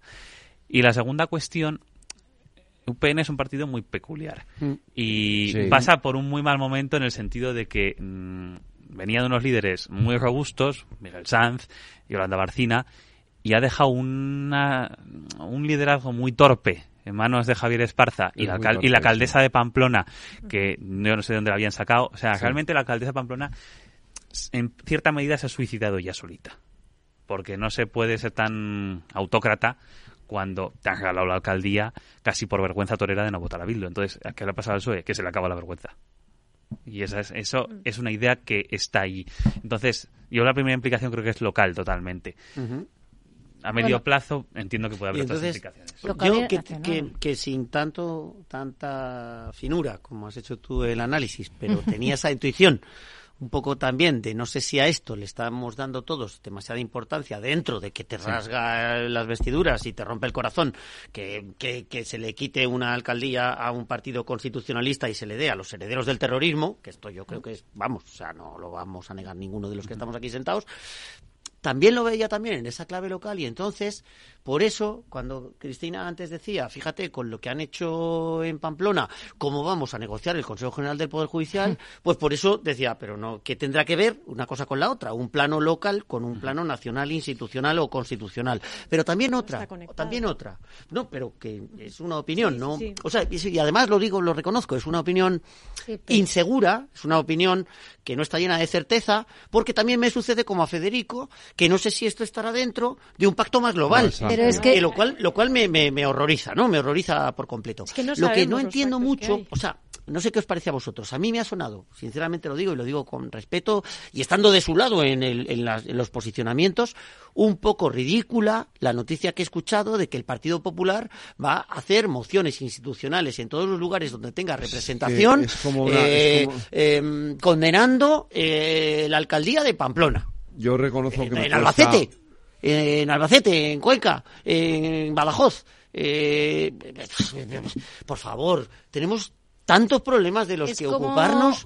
Es que esto es perder el tiempo miserablemente en cosas que. A mí no me gusta. Es, eh, ley de amnistía. Vamos a hacer una, una, declaración en todos los ayuntamientos en contra de la ley de amnistía para que se posicione el PSOE. Pues está la Comunidad de Madrid. ¿Qué pinta la Comunidad de Madrid en esto? Eh, la ley de amnistía sí, ¿no? Un poco más. No, pero, a ver, yo. Creo, yo, lo dije, yo, lo dije un día con, con, con, una, con una intervención de Almeida, la Ayuntamiento de Madrid, que no me gustó nada. Dije, vamos a ver, el alcalde de Madrid está le han votado para que, para que se dedique a Madrid. Claro. Y ya está. Y deja el asunto nacional, ya, está, ya está el PP en que yo lo digo entonando mi mea culpa particular, porque yo cuando estaba en política en primera línea también hacía cosas como esta. O sea, que no lo... Pero ahora lo veo más alejado y digo, ¿pero qué sentido tiene Tenemos que acostumbrarnos a que los políticos eh, se dediquen a lo que se tienen que dedicar. O sea, a mí esto, yo lo he puesto hoy, a mí esto de ver a, Gallardo en, el, en, Pamplona, digo, pero bueno, es que este tome, claro, como no tiene nada que hacer, se aburre, se va a todas las manifestaciones, ¿no? Pero, ya, pero claro, que, Todo lo que puede, claro. Les, cuesta una pasta a los castellanos leoneses, el tipo este, ¿no? Sí, sí. Eh, ya está bien, o sea, ¿tú qué pintas ahí? Pero tú, ¿tú a qué vas a Pamplona? Pues si tú no eres el vicepresidente de, de Castilla y León, pues quédate en tu, en tu despacho trabajando, coño. Es lo mejor que tiene Vox. O sea, tienen que mandarle porque no, no tiene nada, más, no, cosa. Lo peor, como se, lo peor como será, ¿no? Exacto, sí, sí. ¿Eh? Pero, pero, pero, es que es, es, absurdo. A ver, una decisión local, hay una, hay una parte que sea decisión local, pero yo creo que también eh, hay un porcentaje bastante al, al, alto que, que es nacional. Ahora, de ahí allá mm, que la posición eh, de como, a ver, eh, no de una patada y sea como un niño pequeño que esté pataleando y vaya a todos los ayuntamientos o en todo, eh, se manifieste. a nivel, fíjate, con la ley de amnistía, sí que lo veo. Porque si ves las últimas, las manifestaciones, y las cartas que han escrito los ciudadanos a la Unión Europea y las manifestaciones que ha habido en Madrid en todas las ciudades, es verdad que, estaba convocada por el Partido Popular, pero es verdad que había más, había mucha gente de, distintas de distintas ideologías, vamos a decirlo. pero yo creo que eso mm, es tomar iniciativa y tomar acción en cosas que, que realmente hay que hay que ponerse a lo que te tienes que poner. Si yo estoy en Valladolid, voy a gestionar Valladolid. Pero eso dura lo que dura. Y ya está. O sea, las manifestaciones, todas esas cosas duran lo que duran y ya está. decir, las manifestaciones han, han, estado bien y ha habido mucha gente. eso, no es inocente también, ¿eh? O sea, lo de las mociones, quiero decir. Yo el PP, eh, el ah, reto que tiene, que, no sé si, bueno, lo veremos dentro de unos años, es la capacidad de gestión que tienen y especialmente en las plazas nuevas donde han ganado. Eh, si tú igual que lo hacen los independentistas, imbuyes de nacionalismo tu acción de gobierno, y me da igual nacionalismo español, también me sirve el caso, luego puedes tener los servicios públicos hechos unos zorros y mm, pasa desapercibido. Cataluña es un ejemplo perfecto de ello, pero Madrid tampoco se queda atrás, ¿eh? Entonces, eh, el, nuevo gabinete de Ayuso es bastante más incompetente de lo que los medios están sacando, porque defenestró a casi todos sus consejeros de la legislatura anterior. Los nuevos tienen un perfil muy bajo y tienen unas tablas políticas, en mi opinión, bastante, bastante limitaditas. De hecho, se está viendo. Y, y, entonces la situación de lo que está pasando es que también conviene sacar ciertos temas, y eso es así. Y el PP está gobernando en Extremadura con una gestión muy discreta. En, Aragón han entrado y les han salido dos o tres marrones que están gestionando de mejor o peor manera y tienen problemas estructurales importantes. Entonces, yo creo que es interesante, efectivamente, Pero si fuera también para el propio ¿eh? partido. no, sin duda ninguna. No ¿eh? puedes comparar la gestión de la Comunidad de Madrid o la deuda que, de la Comunidad de Madrid con la de, la de Cataluña. he puesto cada uno a su nivel, ¿eh? He puesto, he puesto cada uno a su nivel. Sí, bueno, pero, la, pero la realidad es que para el, sí no es lo mismo o sea, no, es lo mismo pero para los recursos que tiene Madrid la gestión podría ser dos veces mejor también sí, claro todo siempre puede ser mejor pero la cuestión es que con lo que hay Madrid sobresale en ese sentido sentido. O sea, no, no, no, no se puede poner al mismo nivel que Cataluña, que, le tienen que condonar eh, millones de euros porque no ha sabido gestionar. Claro, por eso te digo, o sea, Cataluña está de pena. Pero bueno, no sé. Sí, pero lo que dice Javier, que yo también coincido con él, con unos servicios públicos que con el nivel de riqueza que tienes, si te dedicas simplemente con un criterio eh, dogmático a decir cada vez que me sobre algo de dinero voy a bajar los impuestos, pues es que al final los servicios públicos no van a aumentar en calidad. Es decir, que, que lo que nos cuestan los servicios públicos los conseguimos por lo que recaudamos de los impuestos. Si bajamos el nivel de impuestos, a lo mejor generamos más atracción de riqueza, pero si no recaudamos más, pues entonces los servicios de la sanidad y de la educación, pues será una porquería y entraremos en el curso escolar con barracones y en la sanidad habrá unas colas de la pera y no habrá operaciones, etcétera. O sea, pues yo estoy de acuerdo con él y contigo también, Cristina. no podemos comparar una cosa con la otra, pero la gestión podía ser eh, manifiestamente mejorable, como aquella ley de fincas manifiestamente mejorables que había que ver en el cada territorio, territorio por territorio, cómo, cómo se está gestionando. O sea, claro, no, Luego el, el madrileñismo, yo que soy de Huelva, aunque he nacido prácticamente aquí, ¿no? pues me siempre he sido muy crítico. el madrileñismo este castizo de la política, que, es lo que dices tú, ¿no? Al final somos tan castizos que nos da igual que no nos funcione la sanidad, porque somos de Madrid Pero es que en Madrid funcionan las cosas, ¿qué es lo que no funciona? La sanidad no funciona tipo de política tan infantiloide, tan populista, tan chusca. Pero, pues que, no me, pero es que en Madrid funcionan las cosas. sí, sí, no, lo no digo, no si, digo si eso molesta al resto, pues yo lo siento. Tonos, Esos tonos madrileñistas muy del barrio de Salamanca. Pero también, pues. no, barrios, aparte de Salamanca. Pero también Madrid es una de las comunidades autónomas, la verdad, que, que, que más, eh, no te voy a decir más abierta, pero sí que es cierto y de hecho está en el que la convivencia, tú les preguntas a gente que viene de fuera, como de, distintas comunidades autónomas, te dicen que es muy fácil. Madrid es, es, muy fácil convivir en Madrid. España, sin ninguna duda. Es la más rica, la que tiene más posibilidades, en la que tiene más posibilidades. Por el espíritu de los que vivimos eh, aquí. Y por el espíritu, efectivamente. Y luego, bueno, pues es verdad, quizá los que tenemos tres generaciones de que hemos nacido en Madrid, nos sentimos muy madrileños. yo tengo que decirlo. Y de Madrid al cielo. yo, los, que hemos, los que hemos vivido en la periferia durante mucho tiempo. Eh, los que venimos de provincias. Sí, eh, este, este, madrileñismo. Aquí es un poco. Mis padres son andaluces, ¿eh? O sea que, que no, me queda tan lejos el tema, pero. decirlo? No, pero sí. Pero, pero, aparte, sí que creo que es verdad. Por ejemplo, Comunidad Madrid se ha visto muy claro. El nuevo perfil de consejeros es muy plano políticamente y yo creo que están jugando otro tipo de estrategias políticas para compensar ese, ese están jugando a gestionar bien. No es lo mismo. O sea, lo que están jugando, claro. O sea, depende. Pero vamos, no es lo mismo. Yo, a ver, yo también pensé eso. decir, que, que, eran más técnicos. Se, sí, que se nombraban más técnicos que políticos. Ya, pero ese quizá, quizá, falta todavía más rodaje, no lo sé, pero... El primer gobierno de Rajoy hizo eso, después cambió de política por completo y estableció un perfil más político. No son tan técnicos. ¿Sabes? No sé. Bueno, pero, pero ¿qué, crisis ha habido en, Madrid con el nuevo gobierno? Yo no he visto ninguna ¿qué crisis te en, no son tan técnicos. son gente de partido pura y dura. Al revés, funcionan las ningún cosas. Ningún tipo de perfil técnico especial. El perfil técnico es coger a, un inspector de Hacienda y ponerlo de ministro de Hacienda porque te parece que a esto no es el caso. Pero ¿qué ha pasado en Madrid para, que, para que este gobierno no funcione? En cualquier caso, entre los, prefiero, prefiero a los consejeros de la Comunidad de Madrid que a Oscar Puente. O sea, decir... por favor, o sea, no he hecho comparaciones, pero quiero decir que me parece que tiene mucho el tema de las funciones de estrategia política de quitar el foco en la gestión autonómica y local para sacarlo en un foco nacional en un momento en el que a nivel nacional está en oposición y puede permitirse el lujo de prescindir de la, del balance de su gestión. Lo de que ¿eh?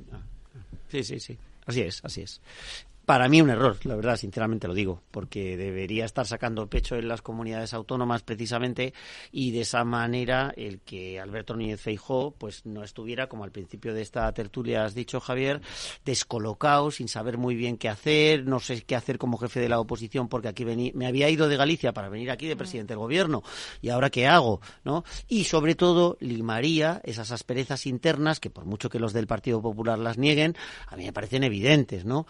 Mm, yo creo que el error básico del Partido Popular en las elecciones del 23 de julio, ¿cuál es? Pues es que como tú, Alberto Núñez Feijóo, no tienes sujetos a tus varones, resulta que salen corriendo primero Mazón en Valencia para cerrar rápidamente su acuerdo con Vox cuando tú estás haciendo tu propia campaña electoral nacional, se lo dejas en bandeja al Partido Socialista, que ya está diciendo esto, después sale Guardiola en Extremadura, todo el mundo alocado sin sujetarse a ningún tipo de instrucción. Fue un gran error. ¿Veis lo que ha hecho el Partido Socialista?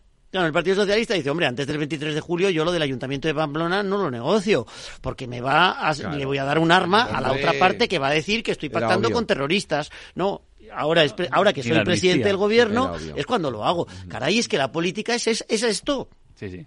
Claro, es que es esto. Pues nos tenemos que ir. Pues la tertulia es esto. Pues, se acaba, eh, ya.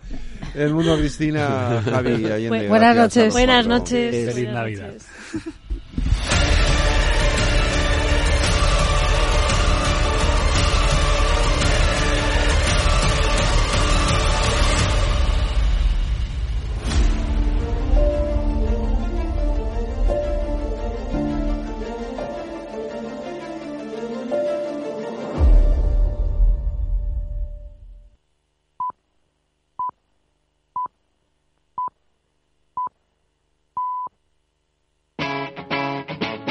Capital Radio.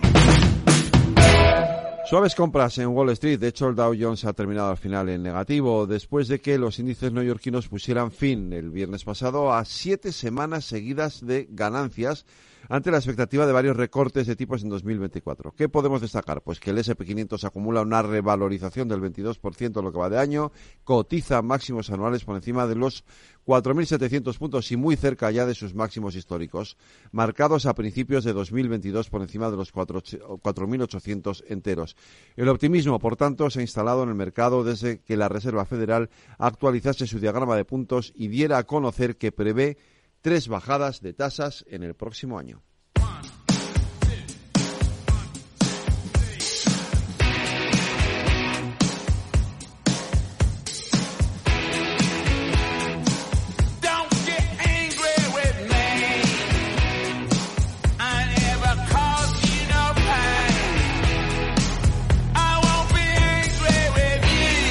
Un 18 de diciembre de 1943 nacía en Dartford, Kent, Inglaterra, Keith Richards, reconocido mundialmente por ser el fundador junto a Brian Jones y Mick Jagger de la banda de rock The Rolling Stones, además de ser uno de los miembros originales junto a Mick Jagger que continúan activos en la banda y parte ininterrumpida de la misma desde 1962 donde junto al cantante Mick Jagger y el batería Charlie Watts son la asociación más larga en la historia del rock and roll. A partir de mediados de la década de los 60 se convirtió junto a Jagger en el motor creativo de los Stones, componiendo desde esa época casi todas las canciones del grupo y en algunas ocasiones interpretando la voz principal. La revista Rolling Stones enumera 14 canciones escritas por el dúo Jagger-Richards entre las 500 mejores canciones de todos los tiempos. A pesar de que entre ambos ha habido diferencias a lo largo de toda esta larguísima historia, los Stones siguen en la carretera y su última aportación ha sido el álbum Hankney Diamonds con material original de los Rolling y al que pertenece a este Angry que está sonando y con el que le deseamos larga vida al rock and roll. Con la música de los Rolling nos despedimos hasta mañana, que volveremos de nuevo a las 8 de la tarde, como hacemos siempre en la redacción. Aida Skirek y Lorena Ruiz en la realización técnica, Jorge Zumeta, les habló Federico Quevedo. Cuídense, sean felices y escuchen lo que viene aquí en Capital Radio.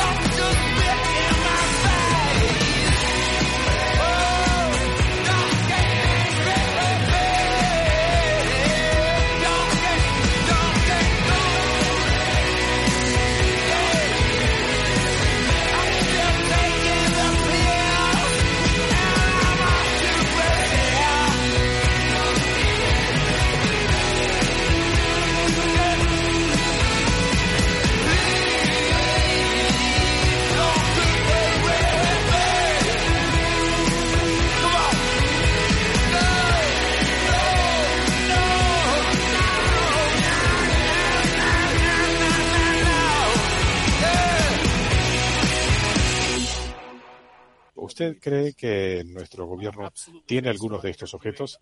Absolutamente, en base a entrevistas de más de 40 testigos en un periodo de cuatro años. ¿Dónde?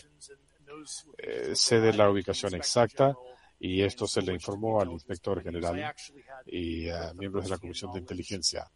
También tengo a la gente con conocimiento de primera mano eh, que le dieron información confidencial al inspector general.